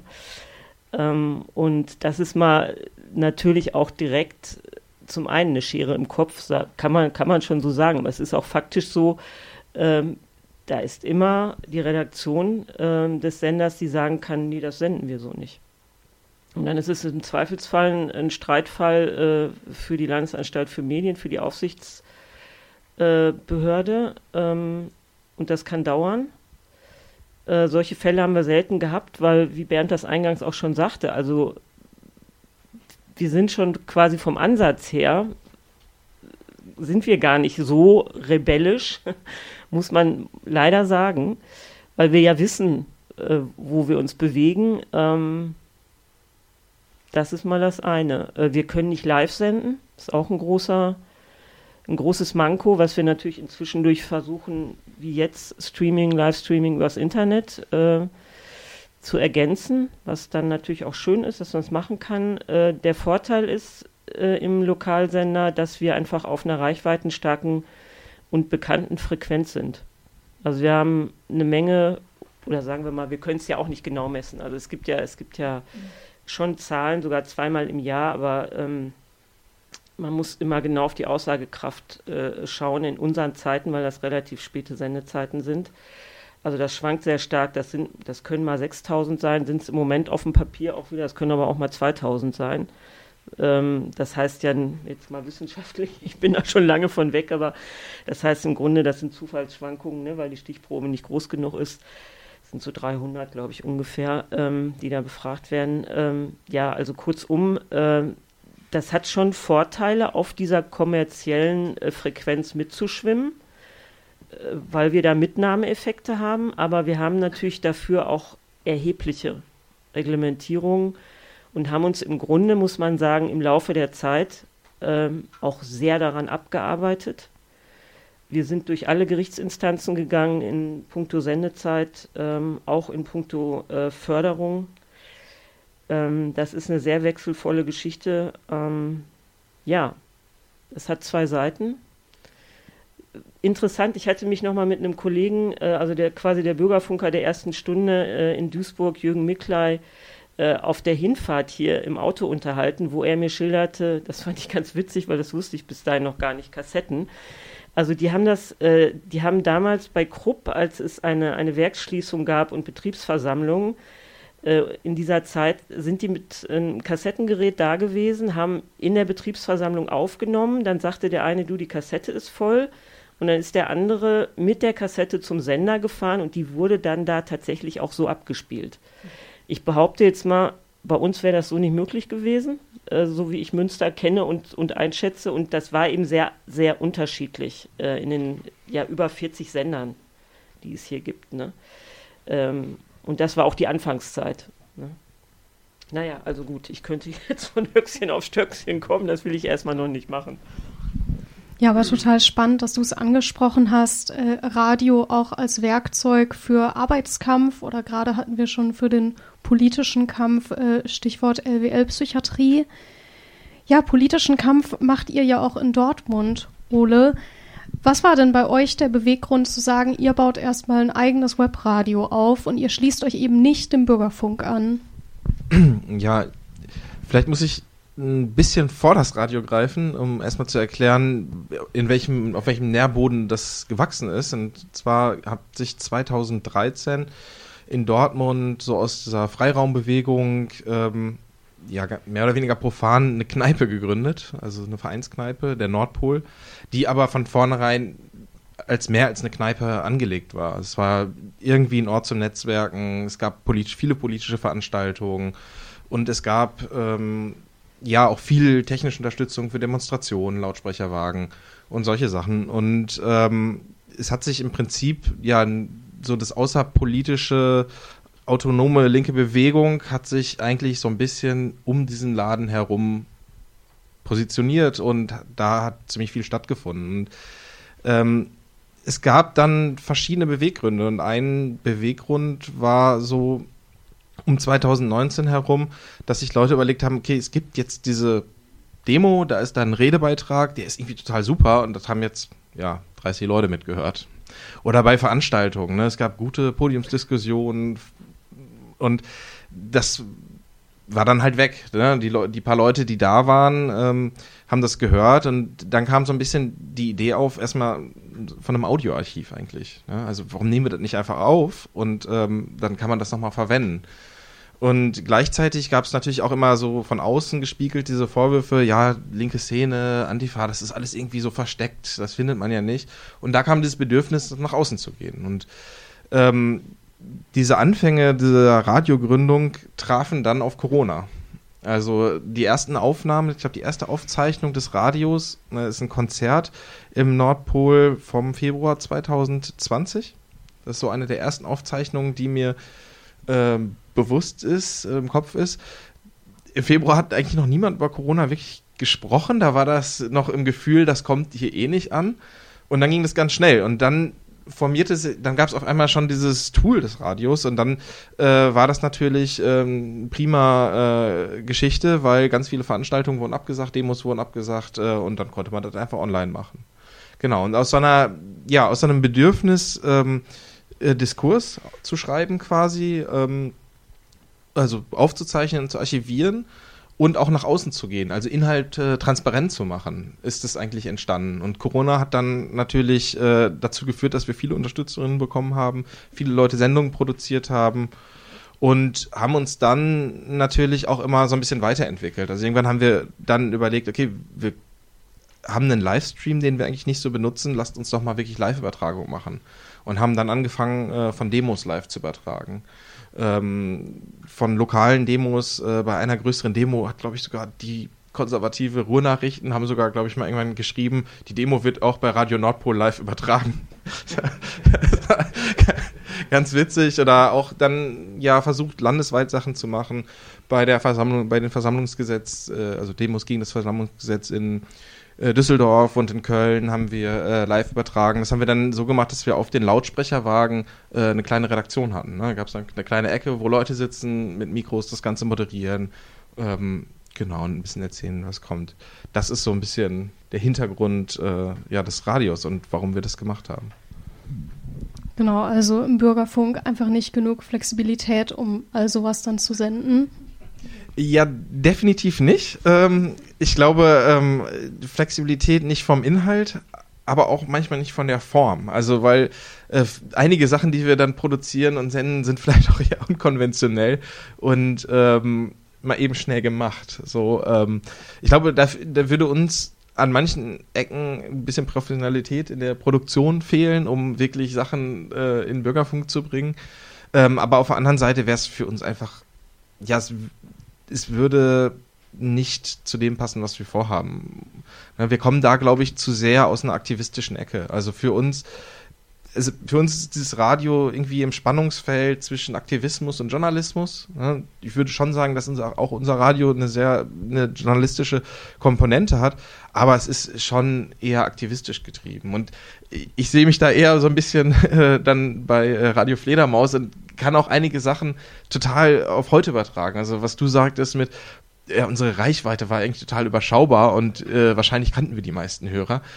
Ähm, ein bisschen ist es heute auch so. Aber das Interessante ist ja, die ganzen Radiosendungen wären nicht produziert worden, wenn es das Radio nicht, nicht geben würde. Und ähm, also man schafft sich irgendwie selber das Publikum. Also so, und über die Zeit, dadurch, dass wir natürlich ähm, eher Podcast-orientiert sind, also diese Livestreams ist wirklich für uns nur äh, für ganz selektive ähm, Aktionen interessant. Ähm, ja, ja, entsteht über die Jahre, ja, mittlerweile fast vier Jahre, ähm, ja, so ein großes Archiv und ähm, diese über die Dauer werden die Sachen dann ja schon sehr oft gehört und ähm, wenn wir eine Veranstaltung aufzeichnen, so eine Podiumsdiskussion, ähm, wo dann vielleicht 20 Leute vor Ort sind, dann wird die vielleicht nochmal 100 Mal in dem nächsten Jahr gehört. So, also hat man schon auch wirklich die Reichweite äh, erhöht. Du hast gerade angesprochen, dass ihr vor allem erstmal bewegt davon wart, ähm, Redebeiträge auf Demonstrationen oder eben solche Veranstaltungen hier irgendwie aufzubewahren und hast dabei auch schon die Demos gegen das Versammlungsgesetz in NRW angesprochen. Da haben wir ja auch einen kleinen Ton parat. Impressionen von der Demo am 26.06.2021. Und weil wir gerade ähm, ganz viel freies Radio von damals gehört haben, würde ich sagen, dass wir auch hier einfach mal reinhören.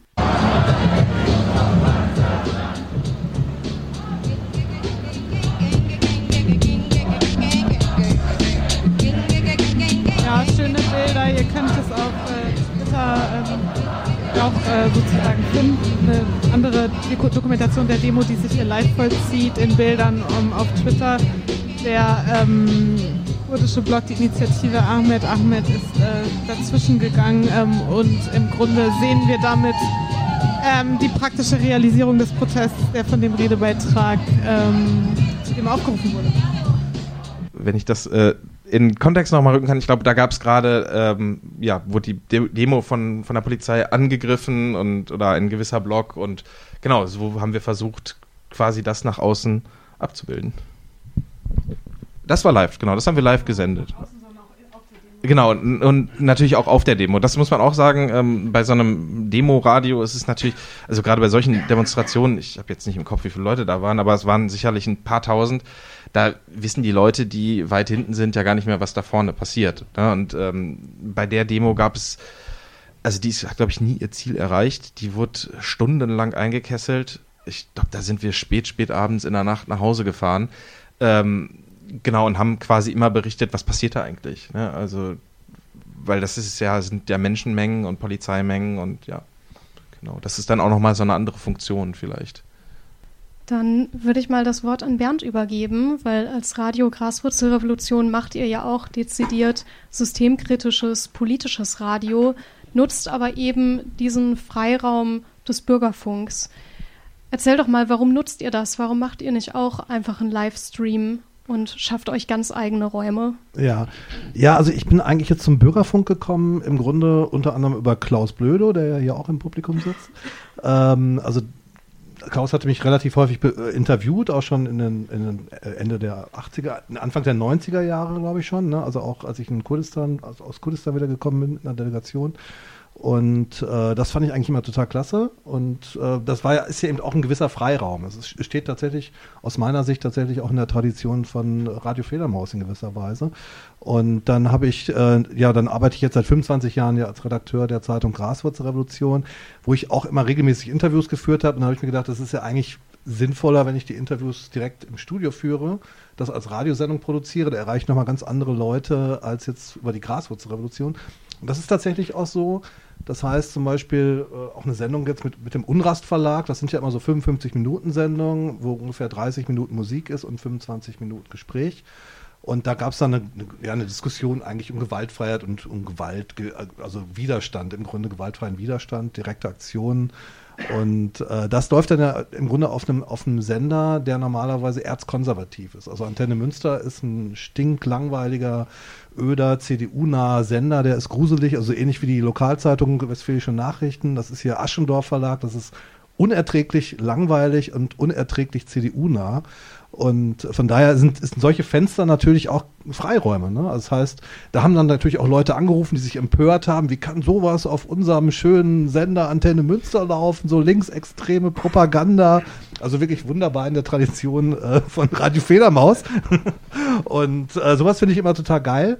Äh, es ist auch ein, aus, aus meiner Sicht so ein bisschen pragmatisch. Ne? Also ich finde es eigentlich immer ganz gut, wenn man so ein äh, Fenster hat, wo man tatsächlich die Bauern im Münsterland mit erreicht. Und das erreichst du über Antenne Münster. Die hören den ganzen Tag da, äh, Antenne Münster, ob sie jetzt Auto fahren oder ob sie irgendwie was weiß ich, in der Küche gerade was kochen oder so. Und äh, ich finde es eigentlich total toll, wenn man dann solche Reaktionen auch kriegt, dass die Leute sich darüber aufregen oder eben auch natürlich positive Reaktionen gibt's auch.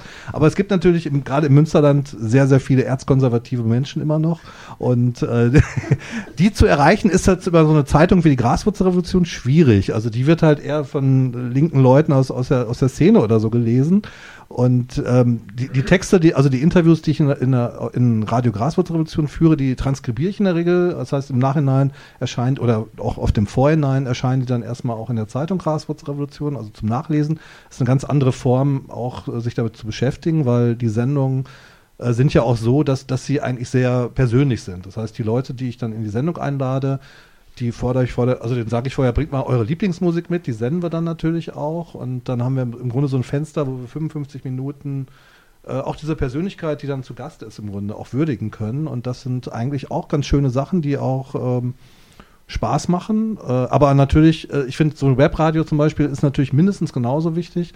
In Münster erfüllt diese Funktion in gewisser Weise MünsterTube, also dieser YouTube-Kanal, der also eigentlich eher Videos produziert und dann aber eben auch jede Demo, auch, auch oft jeden äh, Redebeitrag auf der Demo dokumentiert, auch wenn er noch so schlecht ist oder so. Aber man kann im Grunde, wenn man wissen will, was läuft in Münster politisch, äh, kann man auf MünsterTube gucken, da findest du im Grunde die ganzen Redebeiträge der, also zumindest der linken Demonstration in der Regel dokumentiert. Und da ist natürlich sowas wie äh, Radio Nordpol absolut klasse, aber in Münster selber ist das nochmal ein anderer Freiraum. Da hast du halt ähm, ja, Münstertube und äh, Bürgerfunk deckt nochmal so andere Themen ab. Ne? Da gibt es ja eben auch hier.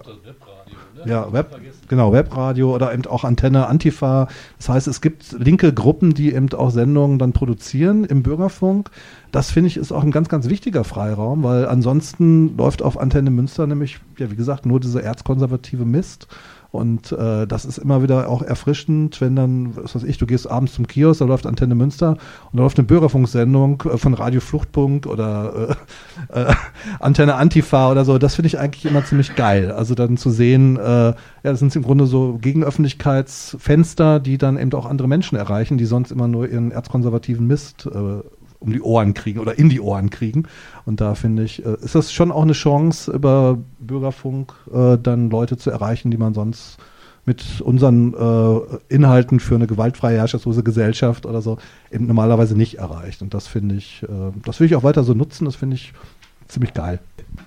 Du hast also jetzt von doch relativ effektvollen Beiträgen gesprochen im Rahmen dieses Bürgerfunks und eingebettet in eine total konservative äh, äh, Trägerlein. Äh, äh, und eben haben wir aber das Gegenteil gehört, dass da auch Kämpfe bis juristisch sogar ausgefochten werden mussten gegen die Redaktion, die sich sträubte, sowas zu senden. Ist das eine Frage von Ellbogenstärke, ob man sich da durchsetzen kann oder warum könnt ihr das so betreiben? Wir können es tatsächlich so betreiben, weil wir, also wir halten uns an die Vorgaben. Also wir müssen ja immer einen lokalen Bezug herstellen, zum Beispiel. Das heißt, ich sage dann am Anfang immer ja, hier ist Radio Graswurzelrevolution aus dem Studio des Medienforum Münster. Radio Graswurzelrevolution ist die Bürgerfunksendung der anarchistischen Zeitung Graswurzelrevolution, die hier in Münster ihren Hauptsitz hat. Also da hast du das Wort Münster ein paar Mal erwähnt und dann können Sie hier hinterher nicht sagen, das wäre keine Sendung mit lokalem Bezug. Also man kann diese, diese Vorschriften, die es gibt, ja im Grunde auch bis zur Absurdität dann im Grunde auch äh, verhohnepiepeln und und ja, das versuche ich natürlich in dem Mittel, aber vielleicht will Gabi bestimmt ein bisschen mehr dazu sagen. Das war ein Missverständnis. Ähm, ich habe das alles sehr gekürzt, ähm, weil, also wenn es darum geht, wir sind durch alle Gerichtsinstanzen gegangen, dann ging es nicht um Sendung. Also. Da ging es nie um Sendung, da ging es immer um die Rahmenbedingungen. Also es ging um Sendezeit, es ging um Förderung, es ging um alles Mögliche. Also wir haben, brauchen ja jetzt einen Radiopass, mindestens eine Person einen sogenannten Radiopass, ne, wenn man eine Sendung anmeldet. Äh, so, und da ging es wirklich, also wir waren von Amtsgericht bis wirklich Bus, Bundesverfassungsgericht. Ne? Also ich war lange auf Landesebene, 20 Jahre, glaube ich, oder länger, mehrere Novellen des Landesmediengesetzes. Ähm, und da war, ging es immer um die Rahmenbedingungen. Also dass einzelne Sendungen umstritten waren, also von, von euch wüsste ich jetzt, glaube ich, gar keine, das kam höchst selten vor. Das, also die, die jüngste war, wie soll es anders sein, äh, Israel-Palästina vor Klaus van Was, einem Jahr. Ja, anderthalb Jahre. Anderthalb, ja, ne, so. Aber ähm, ja, man muss sagen, wie gesagt, wir sind von vornherein darauf eingestellt. Ne, also wir, was, was, was soll es auch bringen? Also da sitzt jemand äh, in der Redaktion, der muss die Sendung einspielen und äh, da kommen wir nicht dran vorbei. Ne? Aber also ist, die, die ganzen Sachen passieren ja, also die finden ja statt. Antenne Antifa sitzt ja auch hier und ähm, alles Mögliche. Ne? Äh, das findet ja statt, also ähm, so. Ja, also ich bin Detlef, äh, ich mache Antenne Antifa jetzt schon seit 2001. Zuerst habe ich da nur die Technik gemacht, so, ne, aber um da jetzt mal einzuklinken, also das war schon so, auch äh, von der Anfangszeit her wurde uns auch halt immer wieder gesagt, äh, bei politischen Inhalten, äh, das wird von der ersten bis zur letzten Minute durchgehört. Ne? Also bevor das dann so über den Sender gehen kann. So, ne? Und äh, von daher, äh, wir wissen ja auch schon selber, wir müssen ungefähr so einen ju äh, juristischen Minimalstandard einhalten. Also das muss dann halt auch schon stimmen, was wir sagen. So, ne? Also wir dürfen uns nicht angreifbar machen und so. Ja, ähm, also ich weiß aber noch durchaus von der Anfangszeit her, äh, haben wir das dann auch immer schon so ein bisschen ausgereizt. Also der Pitt, der ganz am Anfang so mit dabei war, der hat dann auch schon mal durchaus gesagt, da war ja 2001 das mit dem Aufstand der Anständigen, meint er dann irgendwie auch mal äh, während der Sendung, ja, äh, ja, ja, Aufstand der Anständigen, mir ist mal eher nach einem anständigen Aufstand. So, aber das war so die einzige Verbalradikalität, die dann so mir jetzt so in, in Erinnerung war. Aber da ist dann quasi schon noch so einiges möglich. Aber wie gesagt, also man, der Druck ist da. Ne? Also diese Redaktion, die hört das durch. Ne? Also die Sekretärin äh, bei Antenne Münster, die die Sendung annehmen, äh, die hören die Sendung einmal komplett durch und auch der einer der Chefredakteure, bei denen, den wir mal bei so einem On-Air-Check da hatten, äh, Kai-Uwe Haring, 2004 war das, glaube ich, der hatte mir dann irgendwann mal auch gesagt, ja, ja, manchmal dann, wenn ich Antenne Antifa höre, dann würde ich ja am liebsten das Autoradio nehmen und aus dem Fenster rausschmeißen. So, wenn ich eure Sendung da höre, irgendwie so. Und äh, ja, Kompliment, danke. Aber, aber nochmal, also ähm, ich glaube, das merkt man jetzt auch an diesen beiden äh, Menschen hier. Äh, das sind jetzt keine, die sich jetzt äh, so verbiegen würden, dass sie nicht mehr sagen, was sie meinen. Äh, überhaupt nicht. Ähm, ich das ist, glaube ich, nicht das erste Problem, wenn überhaupt, äh, dass das äh, da durch so einen Gatekeeper oder wie soll man sagen geht, äh, weil da machen wir, da findet sehr viel statt. Also da trotz all, ne, ich, ich sehe den, äh, das Manko sehe ich in den Rahmenbedingungen. Also, äh, dass wir eben nicht so frei sind, wann wir senden, wie lange wir senden, dass wir überhaupt live senden, das, ne? Und dass natürlich man uns Rahmenbedingungen überhaupt vorgeben kann in der Form. Ich kenne mich nicht genug bei den, jetzt mal wirklich freien Radios aus, bei den eigenen Frequenzen. Da wird es auch was geben, aber ähm, ja, dass man jetzt plötzlich sagen kann, ihr müsst jetzt einen Radiopass haben. oder da gibt es ja auch Satzungen, da wird dann rein, wie, wie oft darf eine Gruppe äh, hintereinander senden. Also jetzt mal ehrlich, das sind, da sind teilweise Bürokraten am Werk, das interessiert nachher keinen mehr, das interessiert auch keinen Sender, da wollen die sich gar nicht mit beschäftigen. Ist egal, wir haben eine koordinierte, ein koordiniertes Programmschema und das wird dann auch so äh, gesendet und äh, ja, also ich glaube, inhaltlich machen wir schon ziemlich viel, ne? Das kann man so sagen wir als ja, freies Radio oder freies Internetradio äh, haben natürlich auch unsere Beschränkungen. Ne? Also wir versuchen auch natürlich nach gewissen journalistischen Standards äh, zu berichten, äh, versuchen natürlich auch äh, nur zu berichten und zu erzählen, was stimmt. Ähm, natürlich auch, äh, weil man sonst natürlich schnell Unterlassungserklärungen ähm, oder andere ja, rechtliche Probleme bekommt, und, aber auch, weil wir es nicht wollen. Ne? Also wir wollen jetzt ja keinen Quatsch erzählen. So, das ist ja unser Beweggrund, was nochmal vielleicht eine andere Seite ist, die ähm, abgesehen von der Freiheit, ja, wir können halt auch ja, Redebeiträge, die wir quasi aufnehmen, vielleicht ungefilterter, einfach abspielen, ist äh, nochmal auch dieser Infrastrukturaspekt. Ähm, ne? Also wir sind halt in dem Sinne auch unabhängig, indem wir eigene Infrastruktur haben. Also wir haben das, ähm, das Hosting selber, äh, wir vertreiben das quasi von, von der Aufnahme bis zum äh, Klick auf die Webseite komplett selber. Ja, wir nutzen zwar auch ähm, andere Dienstleister, wir spielen das zu Spotify und anderen ähm, Podcast-Dienstleistern hoch, aber es wird ganz komplett ohne die gehen. Und das ist vielleicht auch nochmal ein Gedanke in, in, ja, in der Zeit, wo es halt viel über so Social Media läuft, ähm, über ähm, von Algorithmen vorgeschlagene Inhalte ist das halt was, wo wir die Hoheit drüber haben, ja, wo wir sagen können, was kommt da drauf und was kommt da nicht drauf und äh, was ist interessant und was nicht. Und das ist vielleicht ein Gedanke, der, der, der ganz interessant ist. Und wir haben, um das machen zu können, halt für das Radio dann ähm, Medienverein gegründet, ähm, um, um solche Sachen zu machen, um Infrastruktur äh, bereitzustellen. Und wir haben da quasi aus der Vorgeschichte dieses Laden, aus der Freiraumbewegung, sehr gute Erfahrungen mitgemacht, weil wenn Leute Räumlichkeiten haben oder Gerätschaften, dann werden die halt kreativ und dann fangen die an, was zu machen. Die Leute nutzen das. Und so entsteht halt politische Bewegung und Diskurs. Und wenn es so einen Radiosender gibt, vielleicht wussten die Leute vorher gar nicht, dass sie das Bedürfnis haben, eine Radiosendung zu produzieren, aber sie tun es dann auf einmal. Und ähm, genau, das ist halt. Ähm, denke ich, ein, ja, ein guter ein Vorteil, äh, so ein bisschen äh, von das sehr frei zu machen für uns nochmal eine Frage. Kennt ihr NRVision und nutzt ihr das bewusst nicht? Also diese Bürgermedienplattform, diese NRW-Weite? Wie heißt das? NR-Vision? NR-Vision, ja? ja? wir kennen das, weil ähm, es gibt so ein anderes Radioprojekt bei uns in der Nordstadt und ähm, das läuft darüber. Ähm, genau, aber. Weil da ist ja die GEMA, also die haben ja so eine Regelung mit der GEMA, dass sie da, wie wir bei den Lokalradios, frei davon mhm. sind. Ne? Also das ist ein Vorteil an NR-Vision. Ich gebe mal an meine Kollegin aus dem Publikum.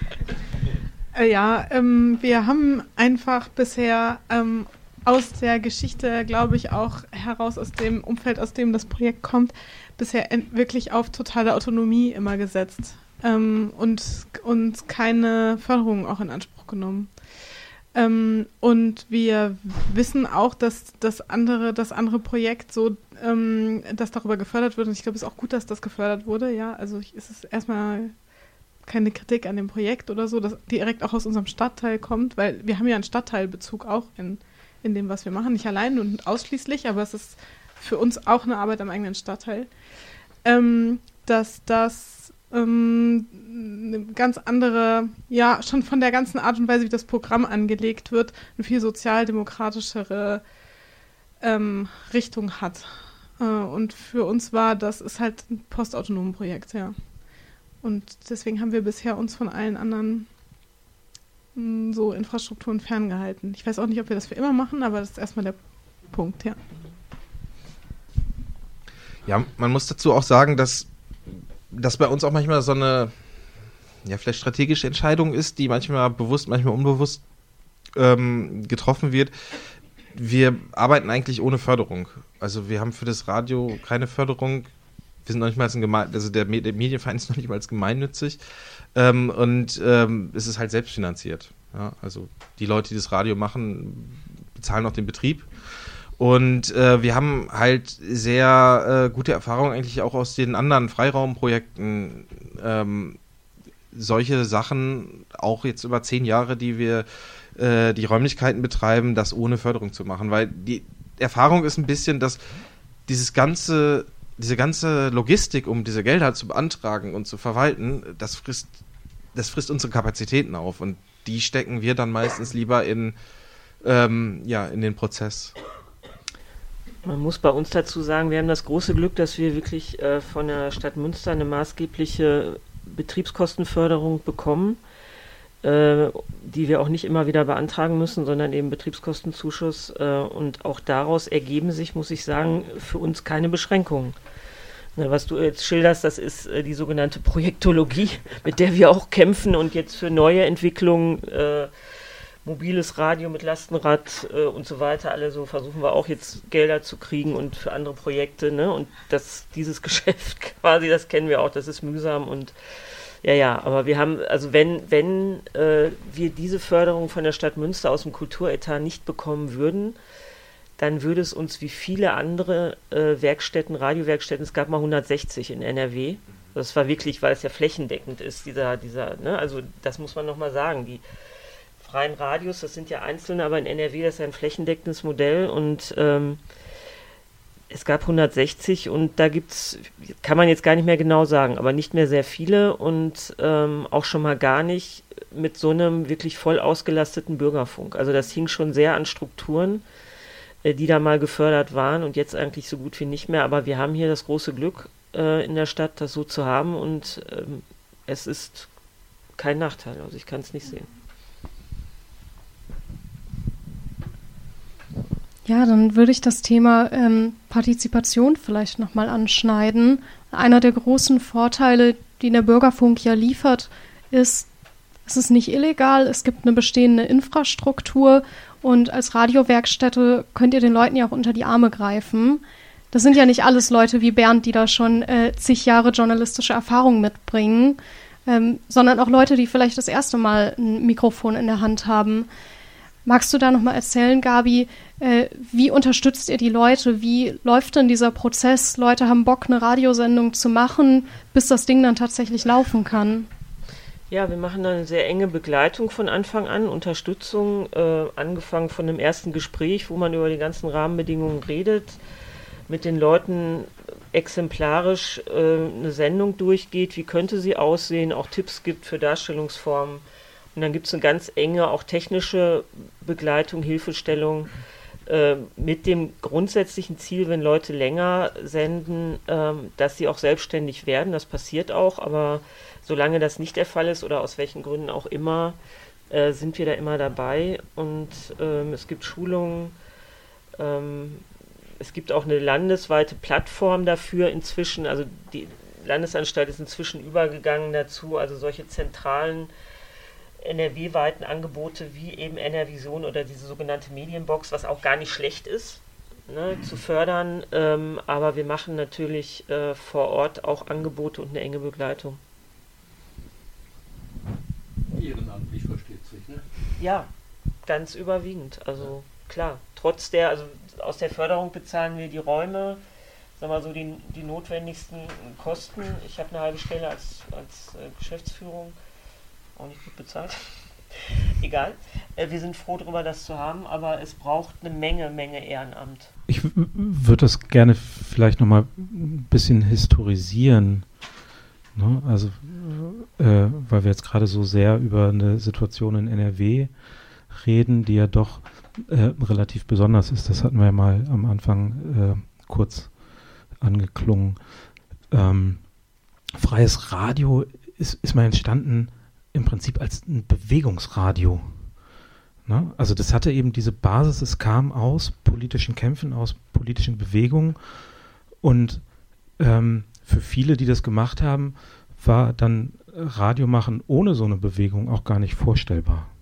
Ne? Das ist auch ein Grund, warum viele Radios dann nach ein paar Jahren, wenn sie so lange nicht erwischt wurden, ne, einfach wieder aufgehört haben, weil sie gesagt haben, die Bewegung ist nicht mehr da, für die wir das gemacht haben.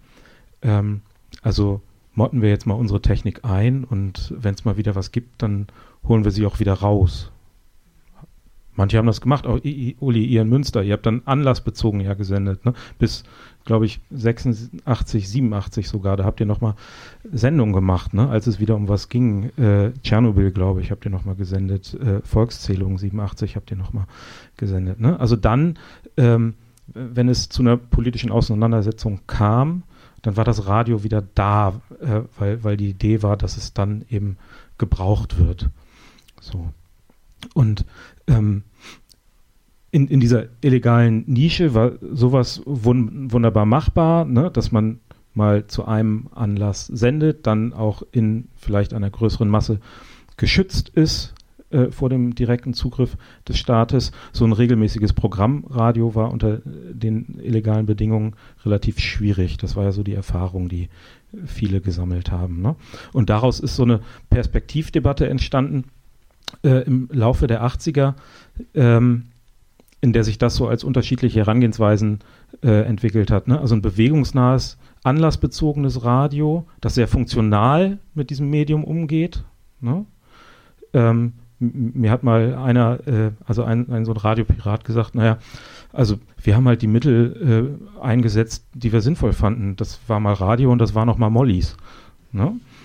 Ähm, und eine ne andere Idee ist äh, gewesen, dass das Radio ein sehr tolles medienpolitisches Instrument sein kann, um äh, generell gesellschaftliche Öffentlichkeit zu erweitern.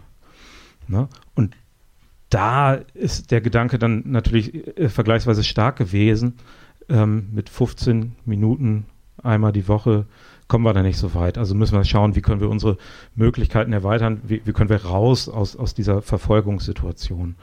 Ne? Und ähm, da mit, also vor dem Gedanken sind dann Legalisierungsperspektiven entstanden, auch Kampagnen für Legalisierung. So. Und das fiel historisch zusammen mit der Privatisierung des Rundfunks ne, weil die CDU seit den 70ern gesagt hat, ähm, der öffentlich-rechtliche ist zu links, deswegen verlieren wir immer die Bundestagswahlen, also müssen wir dem das Monopol wegnehmen. Wenn wir privat kommerzielle Sender haben, haben wir die besser im Griff, die neigen eher zu uns, ne, dann gewinnen wir vielleicht mal wieder. So, ob jetzt Kohl deswegen 82 gewählt wurde, äh, müssen wir woanders diskutieren, äh, aber es ist ja passiert. Ähm, und also so ist äh, in der ersten Hälfte der, der 80er Jahre dann ja privat-kommerzieller Rundfunk ähm, eingeführt worden und äh, bot auf einmal so als Abfallprodukt, würde ich mal sagen, ähm, die, die realpolitische Idee, komm, dann machen wir auch noch was Unkommerzielles dazu, ne? so als, jetzt mal böswillig gesagt, äh, Feigenblatt, ähm, damit es nicht nur um Kommerzialisierung geht. So. Ähm, und da, das hat dazu geführt, ähm, gerade in NRW auch, dass hier plötzlich ganz andere Akteure als vorher, wenn mal die sozialen Bewegungen Radio machen wollten. Ne? Also Mitte der 80er sind ähm, Radioinitiativen entstanden, ähm, die, die wollten nicht illegal senden, die wollten von Anfang an legales Radio machen. Das waren Leute aus den Gewerkschaften, das waren Leute aus den Kirchen. Ne? Und äh, da, wo in dieser Zeit, die, das ist vielleicht äh, also auf eine Art auch ganz, ganz witzig nachzuvollziehen, da wo in dieser Zeit die Grünen in den Landtag gekommen sind, da haben die sich für eine legale Möglichkeit zu freiem Radio stark, stark gemacht. Ne? Hier in NRW äh, war die SPD damals noch relativ dominant und die hatte halt äh, ganz andere Ideen für nicht kommerziellen Rundfunk. Ne? Und tatsächlich gab es hier in NRW eine Person, die sowas wie der rechte Rand der freien Radiobewegung war. Der hatte mal in Aachen äh, Piratenradio gemacht. Christoph Schäffler, genau. Ne? Ähm, der, ich habe gestern noch mal in einem Text von ihm tatsächlich äh, nachgelesen. Der hat Mitte der 80er relativ pointiert gesagt, also freies Radio werden wir in NRW niemals legalisiert bekommen, weil das ist ja ein politisches Radio. Ne? Wir als äh, ne, mit, mit so einer sozialdemokratischen Herangehensweise, äh, wir als gemeinnützige Organisationen, äh, die auch ein Interesse am Radio haben könnten, ähm, wir verfolgen jetzt ein Modell von gemeinnützigem Lokalrundfunk, ne, in dem sozusagen die politische Spitze weggebrochen ist. Ja? Und ähm, wir, wir, haben jetzt schon Genüge drüber geredet, was das dann ähm, eben für euch in der Praxis auch jeweils bedeutet oder nicht bedeutet. Ne? So, also es ist ja ganz, wenn man sich diese Herkunft von freiem Radio als Idee nochmal anguckt, dann ist es ja ganz was anderes, äh, wenn dann Radio entsteht, um einen, sagen wir, kommunikativen Bedarf zu decken, der einfach da ist, in welcher Hinsicht auch immer. Ähm, das ist was ganz anderes, als, als wenn da so ein Radio als Fenster irgendwo existiert, das nach Leuten sucht, die es nutzen wollen. Ne? Ähm, also jetzt aus, aus dieser politischen Betrachtung, was ist ein linkes Radio, was kann ein linkes Lokalradio sein, wofür soll das gut sein? Ne? Wann brauchen wir das? Wie, wie, wie kann das für ähm, politische Auseinandersetzungen, Konflikte, Kämpfe denn auch genutzt werden? Ähm, vor diesem ganzen Hintergrund, ähm, Uli, mich würde nochmal interessieren, ähm, ihr, im Prinzip habt ihr noch Piratenradio gemacht, auch in diese Debatte hier in NRW hinein. Ne? Mitte der 80er habe ich ja gerade erwähnt, da ging das los über mit, also da sind plötzlich andere Initiativen auch um euch rum gewesen, haben gesagt, wir machen das doch nicht illegal, wir wollen jetzt Bürgerrundfunk. Ähm, war das für euch dann noch attraktiv? Hattet, hattet ihr da irgendeinen Bezug zu? Ähm, oder äh, war das eine ganz andere Entwicklung, ähm, die, die fern von euch stattgefunden hat? Das hängt von der Person ab. Äh, also zum Beispiel Christoph ist ja dann sehr, sehr darin aufgegangen, äh, sich auch weiter mit Medienpolitik zu beschäftigen, als auf der einen Seite. Äh, für mich war das nicht mehr interessant. Also ich habe praktisch, habe ich ja eben schon gesagt, mehr so die Aktion und die Demonstration interessant gefunden. Aber wirklich kontinuierlich Radio zu machen, war nie meine Intention so gewesen. Also insofern, je, je nach Person äh, ging die Diskussion weiter oder endete an der Stelle. Meintest du jetzt auch Christoph Scheffler oder gerade als du sagtest Christoph? Nee, du meintest Christoph Busch, ne? Ja. Ja, auch Christoph Scheffler war ja übrigens äh, Pirat und, und ist ja auch im, dafür mal im Knast gewesen, ne? Äh, der kam auch daher. Ja. Bitte? Im Knast war Aber ist egal. Dass er egal. Also ich weiß wohl, dass er, naja, gut. Ähm, ja, ich, ich, ähm, ich fühle mich dabei ein bisschen unwohl. Mhm. Weil äh, das ging mir dann auch schon so, als ich so Dokumentationen hörte auf der Seite.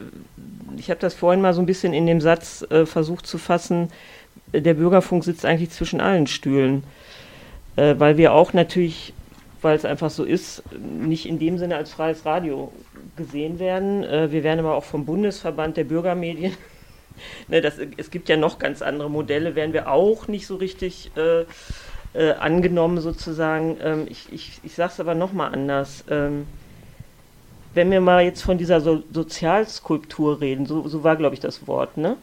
Soziale Skulptur. Ja, oder so wer sagt eigentlich, wer da wie dran arbeiten kann? Darf man das nur äh, mit so einem ganz rebellischen Angang äh, oder darf man das auch ganz anders? Warum darf das keine kirchliche Gruppe?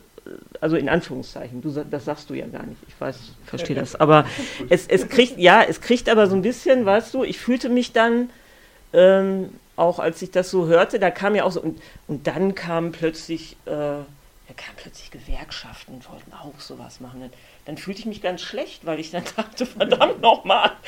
Äh, ja, unsere, eine unserer ersten Bandmaschinen äh, hat uns der Verein äh, Gewerkschaften für Lokalfunk zum Beispiel äh, äh, gespendet. Und eine andere hat uns der Stadt Sportbund bezahlt. Und äh, ist das jetzt alles so, ähm, ja, also wie soll ich nennen? Könnt ihr mich verstehen, was ich meine? Also das äh, kommt einem dann so zweit oder dritt oder sonst wie rangig vor. Ne? Ähm, das finde ich aber gar nicht, sondern ich finde das vielleicht ganz im Gegenteil, weil wenn dann die Frage aufkommt, und die kommt ja auch, wen erreichen wir eigentlich und wen involvieren wir eigentlich? Seit 26 Jahren mache ich Bürgerfunk hier. War früher irgendwie in Oldenburg, haben wir Zeitungen gemacht und so weiter. Ähm, und irgendwann ist mir aufgefallen, das lesen gar nicht so viele Leute, das kriegen gar nicht so viele Leute mit, was wir, was wir machen. Und das war ein Grund dafür, dass ich äh, damals, als ich nach Münster kam, ein paar Jahre später, ähm, mit einer Delegation ähm, nach Kurdistan geflogen bin, zur, zur Wahlbeobachtung und zum Nevros-Fest. Und da sind wir eingeladen worden, darüber einen Artikel zu schreiben. In der damaligen, dem damaligen Stadtblatt. Was immerhin schon einigermaßen äh, gelesen wurde, würde ich, mal, würde ich mal sagen. Es lag in jeder, fast in jeder Kneipe aus. Da haben wir einen langen Bericht drüber gemacht. Leider hat dann das Stadtblatt nach diesem Bericht, aber nicht wegen unseres Berichtes, äh, das eingestellt, die Arbeit eingestellt. Und wir wurden da irgendwie gefragt, ob wir Bürgerfunk machen wollen.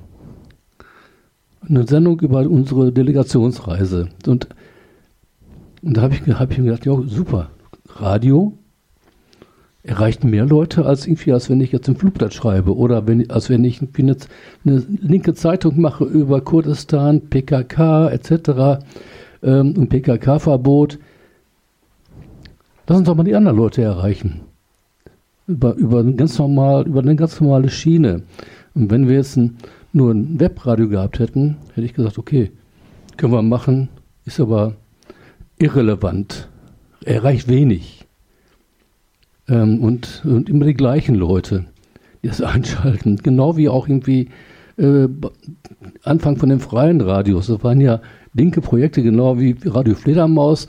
Ihr sagt, ihr sagt ja auch irgendwie, könnt ja nicht sagen, ob, ob ihr die Leute erreicht habt. Aber es war wichtig, dass, dass, dass das da war, dass die Leute das mitbekommen haben in, de, in der Bewegung, in der das, äh, von der das transportiert wurde und mitgestaltet wurde. Das ist wichtig erstmal so, aber grundsätzlich wollen wir unsere Politik und das, was uns bewegt, auch nach außen tragen.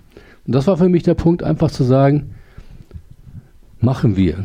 Ich hätte lieber eine eigene, Frequenz gehabt, ein eigenes Radio, ging aber hier in Nordrhein-Westfalen nicht. Dementsprechend habe ich gesagt, okay, ich bleibe dabei. Und dann habe ich seit, seitdem habe ich, ich weiß nicht, wie viele tausend Sendungen gemacht über die verschiedensten politischen Projekte und äh, Aktionen und Demonstrationen und Sichtweisen und wie auch immer mit vielen verschiedenen Leuten, die es ermöglichen, diese Bandbreite auch darzustellen. Wenn es auch nur 6000 Leute am Abend hören. Früher hatten wir mal zwei Stunden im Bürgerfunk zur Verfügung. Jetzt haben wir nur noch eine. Eigentlich wollen sie uns ja loswerden. Die wollen es gar nicht, hat Gabi ja schon gesagt. Und das ist für mich ein, Grund gewesen, das weiter zu betreiben. Ich mache das noch bis nächstes Jahr, Ende Mai, dann bin ich aus Münster weg. Dann bin ich halt in Oldenburg und dieses Radio in Oldenburg muss ich erstmal kennenlernen, äh, um zu wissen, ob das überhaupt was bringt. Ne, so, ob, ich da, ob ich da Fuß fassen kann. Wird sich zeigen. Ne? Ja, und was ich noch sagen wollte, wir müssen vielleicht darüber nachdenken, inwieweit wir, ich höre gleich auf, inwieweit wie, weit es überhaupt möglich ist, noch weiter ein Radio zu betreiben in diesem, in diesem Land, in diesem Staat, in diesem äh, rechtsorientierten Europa. Äh, man, ich habe mal jetzt letztens einen Beitrag gelesen, dass die Rechten sich jetzt Europa, von Europa in Portugal getroffen haben und welche Gedanken sie zu Europa haben, nämlich dass die Linken lange genug am Ruder waren und die müssen jetzt weg. Da habe ich mir gedacht, ja, super.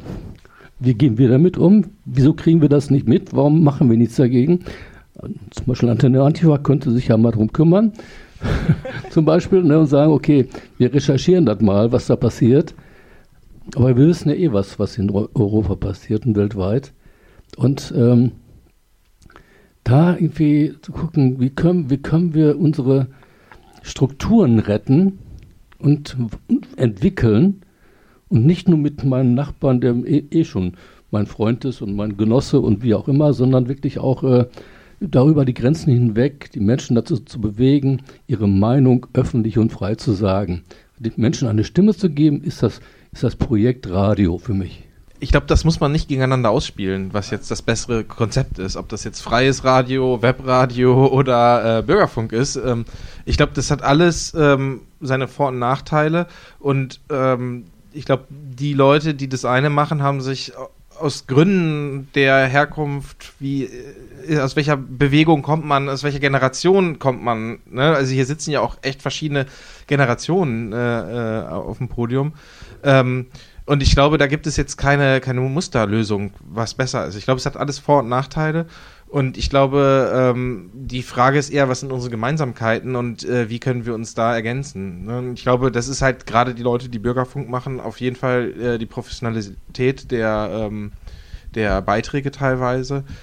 Ähm, und äh, vielleicht die Leute, die wie wir kleines Webradio machen, so die Spontanität, die wir haben, ne? dass wir mal eben schnell was zaubern. Und ich glaube, das ist eher das Wichtige, weil ich sehe es auch, dass, dass sich, äh, ja, wie immer Sachen verändern, aber auch nicht zum Guten und dass, dass eine Öffentlichkeit überhaupt darzustellen unheimlich wichtig ist, ja. Und ähm, ja, und einen Diskurs zu transportieren. Was aber eben auch besonders wichtig ist, glaube ich, ist Gegenöffentlichkeit zu, herzustellen und äh, ja aufzuklären über Macht- und Herrschaftsverhältnisse, also die Menschen auch zu politisieren und, und vor allen Dingen äh, praktisch den sozialen Bewegungen praktisch die Möglichkeit zu geben, sich zu artikulieren. Also das sollte auch der Anspruch sein. Also ich glaube von allen, die hier auf dem Podium sitzen oder auch von vielen im Publikum, dass das Anspruch ist von sowohl von freien Radios als auch natürlich eher, ne, also ich meine Web Webradio, also auch freien Radios, aber auch vom Bürgerfunk sollte es aus meiner Sicht eben auch stärker noch der Anspruch sein. Das ist ja leider nicht bei allen Sendungen der Fall. Also wir haben ja viele Bürgerfunksendungen, die ich ähm, ziemlich banane finde, weil sie einfach äh, im dem Anspruch, den ich eigentlich an so eine Radiosendung habe, nicht erfüllen. Also denen geht es nicht irgendwie darum, Menschen aufzuklären, zu politisieren, auch über also äh, Missstände aufzuklären, antikapitalistische Ideen in die Öffentlichkeit zu tragen, sondern denen geht es einfach darum, was weiß ich, ähm, ja, um eine, eine, christliche Gruppe, nehmen wir mal, also ihre christliche Idee oder christliche Ideologie zu vermitteln oder eben äh, schlimmste Beispiel, ich glaube, äh, der erste Chor in Münster, also diese Militär äh, Einheit hatte, glaube ich, auch mal eine Bürgerfunksendung. Also sowas zum Beispiel finde ich ehrlich gesagt zum Aber Kotzen. Nicht, nicht, nicht ja. im Medienforum. Aber ich meine, dass sowas überhaupt möglich ist, finde ich zum Beispiel auch unsäglich, weil wenn wir uns nämlich die Medienlandschaft ja angucken, das sind also große Konzerne, die, die im Grunde äh, vor allen Dingen Macht ausüben. Das sind Parteien, die äh, ja eben auch immer stärker nach rechts drängen. Also wenn wir uns die, die, das Fernsehen angucken, da haben wir also auf der, in, bei diesen Podiumsdiskussionen, die jeden Abend da im Fernsehen laufen, da sitzt ein äh, General, da sitzt irgendwie ein Militärspezialist, vielleicht noch einer von, von, von der Waffenlobby sozusagen, aber es ist eben keine Gegenöffentlichkeit, die da produziert wird, sondern das ist Propaganda. Und da denke ich, ist gerade so Aufgabe von, von, von Bürgermedien oder eben auch von freien äh, Medien, eine Gegenöffentlichkeit herzustellen, aufzuklären über Macht- und Herrschaftsverhältnisse und zu politisieren. Und das ist, äh, ja, das müsste im Bürgerfunk viel stärker äh, gemacht werden, als es gemacht wird. Das hat aber auch ein bisschen was damit zu tun, dass eben viele Gruppen aus den sozialen Bewegungen das auch viel, vielleicht zu wenig nutzen. Also in Münster haben wir natürlich, denke ich mal, eine Sonderposition. Du hast die Fridays for Future, die ihre Sendungen machen. Wir haben halt Radio Fluchtpunkt, also die, die flüchtlingspolitischen Gruppen, die hier Sendungen machen. Oder eben äh, ja, die anarchistische Zeitung Graswurzelrevolution, die ihre Sendung macht. Antifa-Gruppe. Äh, ne? Also das heißt, da gibt es schon eine ne Nutzung, die da gemacht wird, aber das ist ja in vielen Bereichen nicht so. Im Fernsehen zum Beispiel, ich habe mir neulich die Sendung angeguckt, 100 Jahre Radio, äh, habe ich mir extra in der Mediathek angeguckt, weil ich dachte, mal gucken, was die im, äh, in ARD bringen zum, zum Thema. Freie Radios wurden nicht erwähnt, Bürgerfunk wurde nicht erwähnt. Es, es ging um, um, ja, natürlich viel um die Nazi-Zeit aber es wurde praktisch in, ja, in 100 Jahren äh, Radio wurde nicht erwähnt, dass es eben auch sowas gab wie alternatives Radio, also freie Radiogruppen und, und Piratensender, die, mit keinem Wort. Also ich habe gedacht, das kann nicht wahr sein. Die bringen hier eine, eine 90-Minuten-Sendung und äh, dass es so eine Gegenöffentlichkeit auch gab und auch gibt das kommt überhaupt nicht drin vor. Das fand ich äh, aber auch typisch für, fürs Fernsehen. Also das heißt, diese Massenverblödung, äh, die ist natürlich im Fernsehen dauerpräsent. Und das ist ein Medium, was wir überhaupt nicht, wo wir praktisch so gut wie keinen Einfluss drauf haben. Während wir äh, dieses freie Radio nutzen können, äh, ne, Webradio natürlich nutzen können, das Internet nutzen können, aber eben Bürgerfunk äh, auch mal begreifen sollten als Möglichkeit, äh, gegen Öffentlichkeit in einem kleinen Rahmen auch an die Leute zu bringen. Und sei es nur eben auf so einem Kanal, der sonst eben nur von ja, eigentlich von so einem konservativen Sender genutzt wird, also eben Antenne Münster, der ja im Grunde äh, ein Sprachrohr der CDU ist, beziehungsweise des äh, rechts außenstehenden Aschendorf Verlags. Und ähm, da finde ich, solche Freiräume sollte man nutzen, um Menschen aufzuklären und äh, zu agitieren. Also im positiven Sinne agitieren, nicht keine Propaganda machen, sondern aufklären über Verbrechen, über kapitalistische Kackscheiße, die weg muss. Also wir haben eine ziemliche Vielfältigkeit, also auch irgendwie Musik, Politik, Kultur. Äh, wir haben die beiden Theater mit im Programm. Also das sind äh, auch sehr kreative Theater, die wir haben, muss man ja auch sagen. Wolfgang Borcher Theater ist ein sehr kritisches Theater. Äh, die, die transportieren auch solche Sachen wie Antifaschismus, Faschismus, äh, die thematisieren das Ganze und bringen das irgendwie auf die Bühne und das bringen sie auch ins Radio. So, dann, das haben wir drin. Wir haben, ähm, ja gut, Graswurzelradio haben wir auch, aber nicht, nicht regelmäßig. Ähm, wenn, wenn du sowas forderst, dann musst, musstest du dich eigentlich mehr dafür einsetzen und sagen, okay, ich mache jetzt mehr, ich will, dass der, dass der Bürgerfunk politischer wird und, und so, sozialpolitischer wird. Bitte, tu es. Ich, ich mache es jeden Tag. Hier gibt es noch eine Frage aus dem Publikum, die würde ich erstmal dran nehmen. Ich denke gerade darüber nach, dass wir ja vielleicht, also ich spitze jetzt ein bisschen zu, vielleicht leben wir aber ja zeitgenössisch eher im Zeitalter unendlich frequent, also fragmentierender Gegenöffentlichkeiten. Vielleicht ist das gar nicht mehr die Diagnose gerade. Ähm, und vielleicht könnten wir auch darüber, könnten wir darüber nachdenken, ob was, es gibt Dinge, die sind nicht anders seit den 80er Jahren oder seit den 70er Jahren. Es gibt auch heute noch Experimente in Lützerath einen Piratensender aufzubauen. Ja, das gibt es immer noch. Und das sieht dann nicht ganz anders aus, glaube ich, als hier äh, die Experimente, die wir hier sehen können. Und gleichzeitig ähm, gibt es ja äh, durch, durch die Digitalisierung eigentlich, digitalmedial, eine unendliche Segregation von Öffentlichkeiten und unendlich viele Gegenöffentlichkeiten, die von, im, von unterschiedlichsten politischen Kräften, deren Allianzen ständige Querfronten hervorbringen, von denen äh, alles also alles immer nur gruseliger wird, ja. Ähm, und ich habe nicht den Eindruck, dass wir darauf gerade reagieren. Also ich finde, das ist die viel kompliziertere Frage eigentlich. Äh, wie, wie gehen wir damit um, dass es eine Myriaden an Rechten gegen Öffentlichkeiten gibt, die sich in ganz, ganz, ganz vielen unterschiedlichen äh, Plattformen und Medien und Manche davon sind audiobasiert und manche sind videobasiert und manche sind textbasiert, ja. Ähm, hervorragend auskennen und das Ganze ähm, einfach ähm, eine Metapolitik wird, die eigentlich überhaupt verschiebt, was wir als die hegemoniale Öffentlichkeit verstehen würden. Was ist unsere Diagnose? Also wie wollen wir das überleben irgendwie? Ja?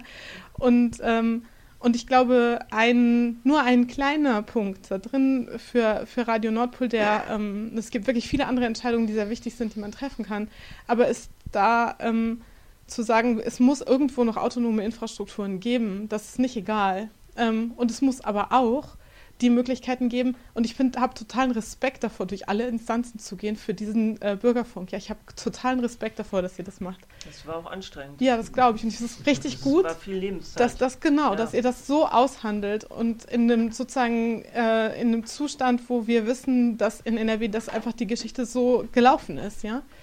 Ähm, und genau, ich finde, ja, ich weiß nicht, was ihr darüber denkt. Also, weil ich für mich reicht es nicht mehr gerade zu sagen, es gibt Öffentlichkeit und Gegenöffentlichkeit, sondern es ist einfach so kompliziert geworden. Und es hat mit Medienwandel zu tun. Das ist eine medienpolitische Frage letztlich. Wenn man sich Gegenöffentlichkeit nochmal als historisches linkes Projekt anguckt, das äh, irgendwie nach acht, oder mit 68 entstanden ist, seine Hochphase in den 70er bis in die 80er Jahre hinein hatte, ne?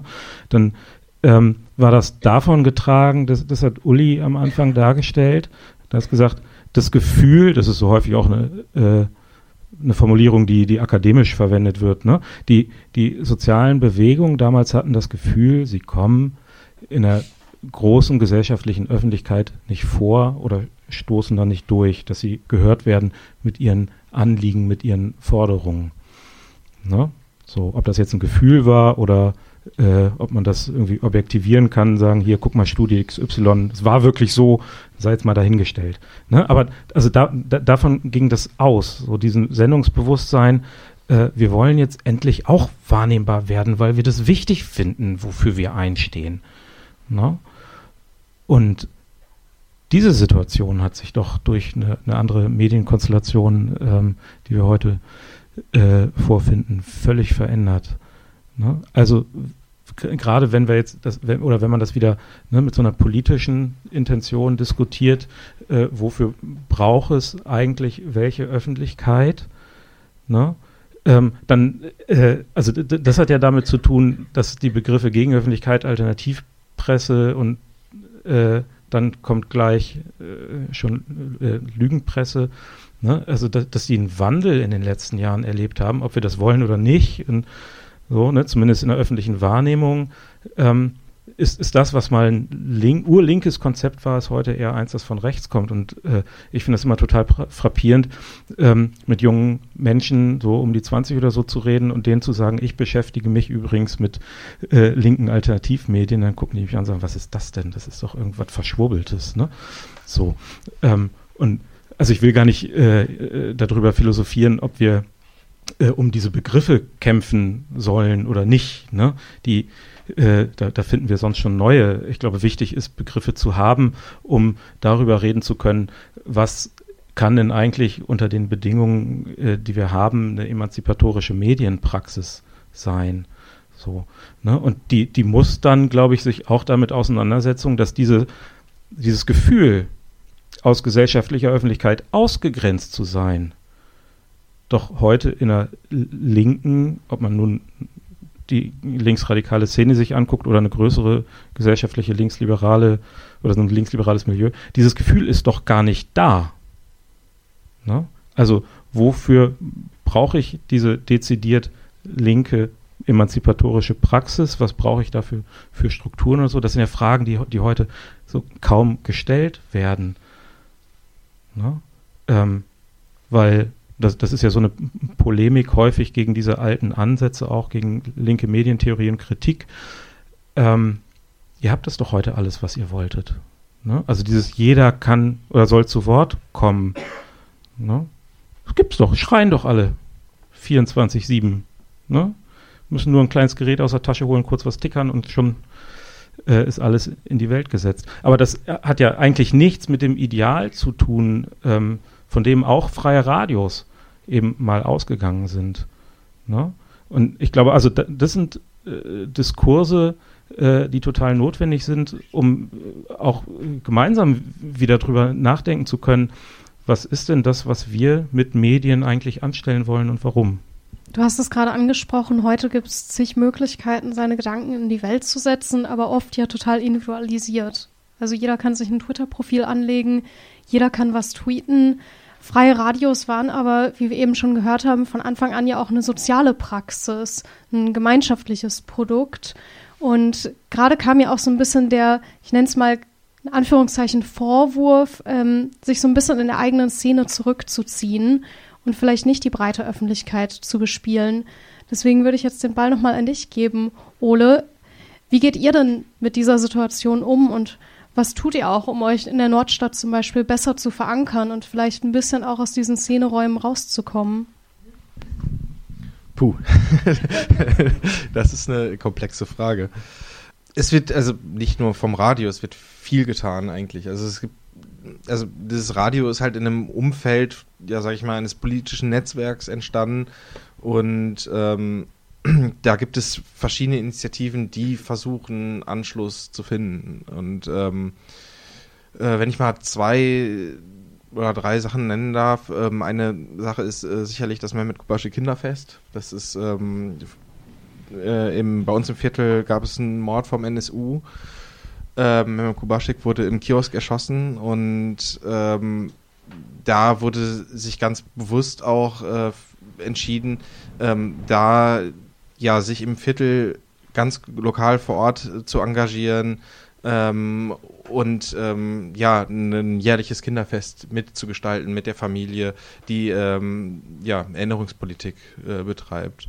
Das ist zum Beispiel eine Sache. Eine andere Sache ist ähm, eine Naturfreunde-Gruppe, die sich ähm, äh, gegründet hat und äh, die auch angefangen hat, ähm, eine Kinderradiosendung zu produzieren. Und ähm, quasi dieses äh, ja, dieses Werkzeug des Radios äh, nutzt, um mit Kindern politische Arbeit kindgerecht eigentlich zu machen und äh, Themen zu besprechen, die die Kinder äh, interessieren, wie Fahrradfahren, Radwege, ähm, genau, solche, solche Geschichten. Das könnten wir uns auch noch mal kurz anhören. Also diese Kinderradiosendung der Naturfreundinnen in Dortmund. Ihr habt ja sicher auf dem Schirm, dass wir in Münster eine privilegierte äh, Fahrradsituation haben. Bei euch in Dortmund sieht das ganz anders aus. Entsprechend natürlich wichtiges Thema.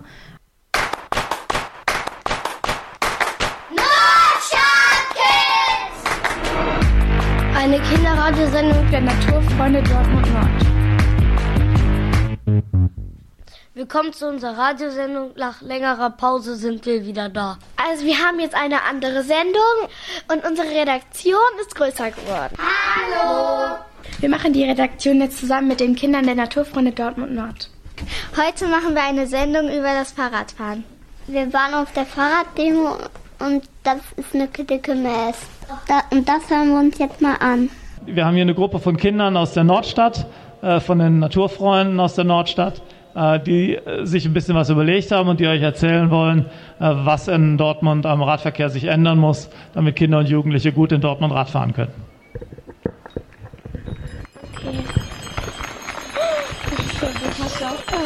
Wir sind die Kinder der Naturfreunde Dortmund Nord und wir wollen euch gern was über Fahrradfahren erzählen. Also es sollte auf jeden Fall hier in Dortmund vor allem mehr Fahrradwege geben, äh, weil es einfach zu wenige gibt und manche müssen auch schon auf der Straße fahren, weil es einfach zu wenige an so Wegrändern gibt.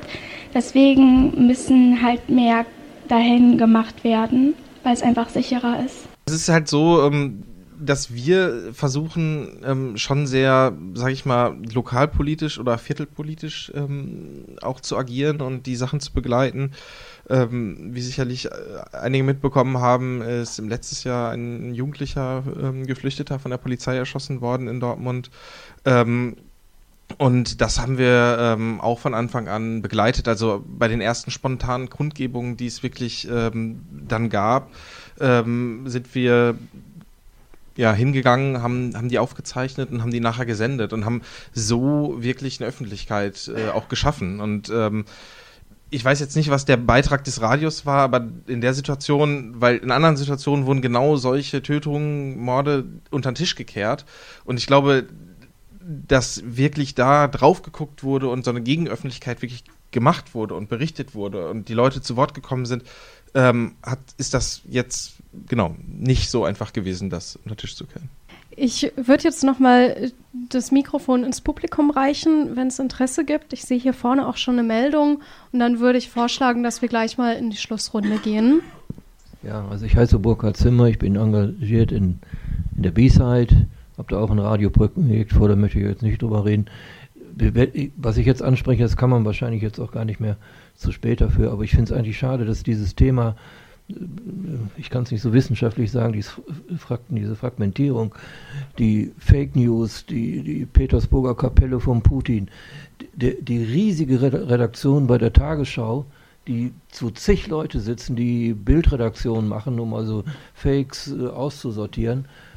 Übrigens, ich bin jetzt nicht vom öffentlich-rechtlichen Sender, aber will auch gar keine Position beziehen, aber in der Mediathek, äh, in der ARD gibt es, glaube ich, 20 Sendungen über 100 Jahre Radio und da ist auch was dabei über freie Radios. Also da muss man einfach alle gucken.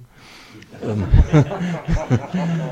ähm, ja, aber da sind wir schon wieder bei dem Punkt. Ne? Du hast es dann hier gesagt, ich glaube, das ist sogar über einen Sender gegangen, keine Ahnung. Ähm, also da sehe ich das größte Problem. Es, es war im Bennohaus neulich auch so eine Veranstaltung, da war jemand vom Fraunhofer Institut, die daran arbeiten, äh, Falschmeldungen automatisch mit Algorithmen zu finden, um sie auszufiltern. Also äh, euer Ansatz, der kommt, glaube ich, dem noch am nächsten, da, da was gegen zu machen. Aber äh, ich so als, wie soll ich das mal sagen, also das ist etwas, was mir die größte Angst macht.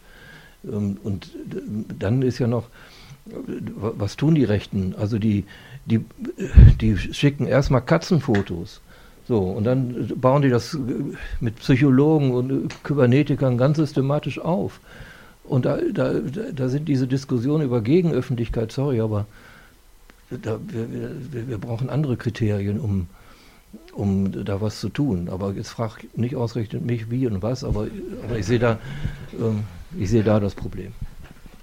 Ich denke, ich spreche für uns alle, wenn ich sage, es wäre ein Träumchen, wenn wir das in der Runde hier jetzt lösen könnten und mit dem großen Masterplan hier rauslaufen. Trotzdem würde ich sagen, ich gebe jetzt gleich nochmal das Wort bei euch reihum.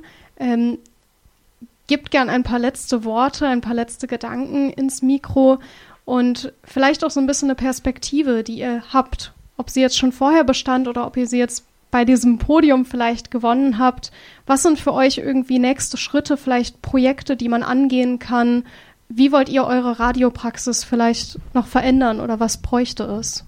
Ich fand jetzt vor allen Dingen spannend, immer mal wieder Parallelen zu sehen. Also Parallelen in der Vergangenheit, äh, der Gegenwart äh, und ähm, zu anderen Projekten, also aus unserer Praxis und also wirklich die Gemeinsamkeiten zu sehen und ja, meine, meine Hoffnung wäre, dass es ein ähm, bisschen mehr Netzwerkarbeit auch geben würde. Und ich denke, wir sind da auch sehr schlecht bei Radio Nordpol, weil wir da irgendwie immer am Limit sind und versuchen unsere Sachen zu machen und geben dem eigentlich viel zu wenig Raum. Und deswegen bin ich auch total froh, dass wir heute eingeladen wurden, um auch mal über unseren Tellerrand hinausschauen zu können.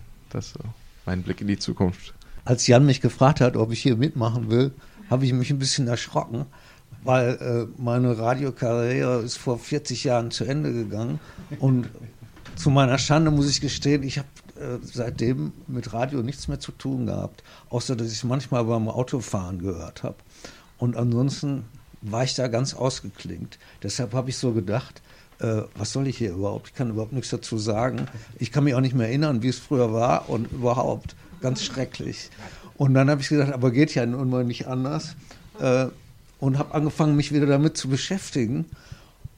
Und äh, ich, bin, ich bin fast begeistert, kann ich sagen. Ich wusste, ich wusste gar nicht, dass es euch gibt in äh, dem Nordpol. Ich wusste nicht, was ihr macht, so im Medienforum.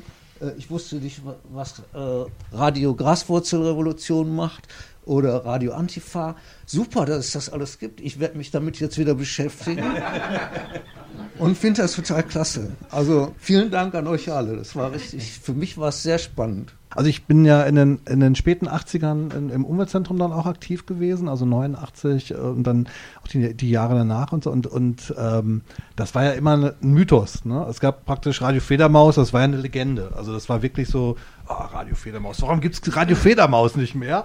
Und äh, ne, das, das, also das fand ich, äh, und es war auch natürlich immer dieser Gedanke, eine andere Form von Medium zu schaffen, nämlich ein freies Medium, was wirklich frei ist, ne, was nicht von, von äh, an irgendwelchen äh, Fleischtöpfen sitzt, die, die auch bestimmen, wie die Inhalte sein sollen.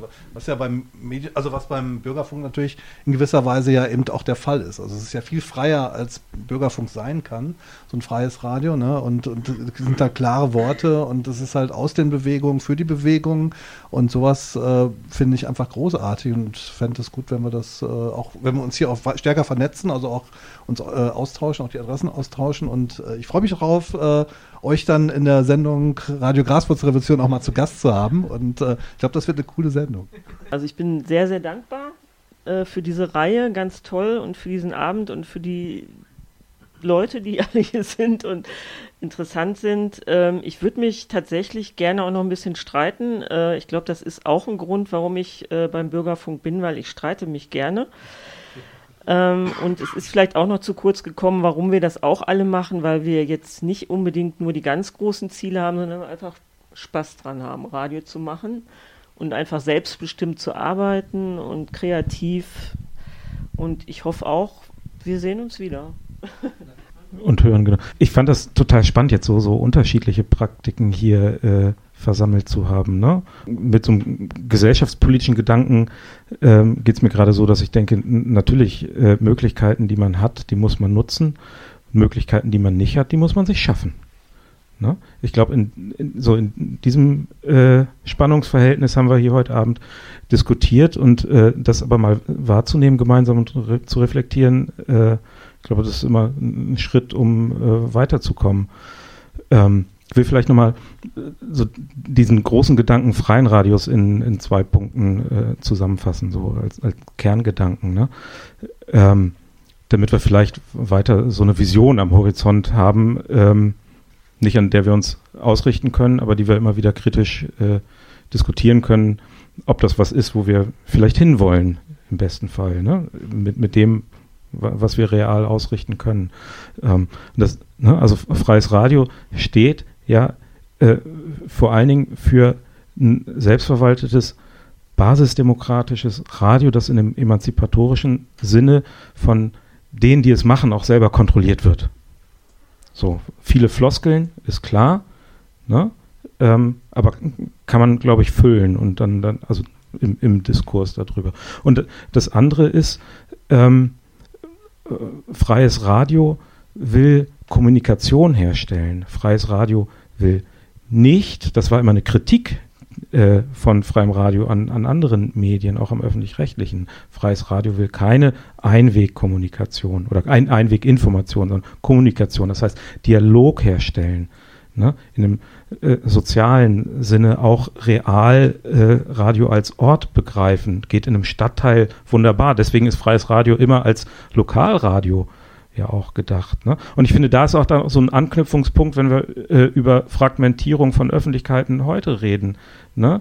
Ich habe ja vorhin gesagt, alle brüllen so in die Welt hinaus, aber keiner hört mehr zu. Und ins Gespräch kommen ist dann gleich nochmal schwieriger. So, ne? äh, das sind Dinge, da kann äh, so, so, ein Ideal von freiem Radio, und das kann man sicherlich auch auf andere Medien äh, übertragen, es muss nicht mal Radio sein heute so, aber das, so ein Ideal kann da vielleicht eine Richtschnur sein, ähm, was helfen kann, ähm, diese Gesellschaft weiter zu verändern. Das war doch nochmal ein richtig schönes Schlusswort. Ganz vielen Dank an euch alle. Ich persönlich muss auch sagen, ich fand es äh, spannend, eure Perspektiven zu hören. Und ich hoffe, dass es natürlich auch für unser Publikum Mehrwert hat, egal ob jetzt hier vor Ort oder im Livestream. Ich will noch eine kleine Sache nachholen, denn ich war am Anfang so heiß drauf, äh, von euch zu hören, dass ich mich gar nicht vorgestellt habe. Ich bin Kira, hallo. Ich ähm, setze mich gerade im Rahmen meiner Bachelorarbeit auch mit freien Radios auseinander und komme von Radio Q. Deswegen möchte ich jetzt hier, nachdem wir von so tollen Radioprojekten gehört haben, auch nochmal einen ganz kleinen Werbeblock für Radio Q unterbringen. Radio Q ist das Campusradio für Münster und Steinfurt. Das heißt, es gibt auch Partizipationsmöglichkeiten, gerade für Studis in der Redaktion mitzumachen. Es gibt aber natürlich auch die Möglichkeit, uns zu hören. Zum Beispiel jetzt gerade im Livestream die Übertragung dieser Veranstaltung, aber vor allem auch unseren Coffeeshop, die Morgensendung von 9 bis 12 und der Abwasch von 18 bis 19 Uhr, montags bis freitags. Googelt uns einfach Radio Q, nicht wie das Tier, sondern wie der Buchstabe. Wir haben äh, einen Webstream, wir haben aber auch eine eigene Frequenz, die 90,9 hier in Münster. Würde mich freuen, wenn ihr da vielleicht auch mal reinschaltet. Und ich würde sagen, das war es jetzt auch. Danke, dass ihr da wart. Und ich bin mir sicher, die PodiumsteilnehmerInnen werden jetzt nicht fluchtartig den Raum verlassen. Falls ihr also noch irgendwelche kleinen persönlichen Fragen habt, irgendwelche Anmerkungen, vielleicht keine Lust hattet, um im großen Plenum hier zu sprechen, könnt ihr mit Sicherheit auch nochmal nach vorne kommen und eure Fragen loswerden. Und sonst schönen Abend euch.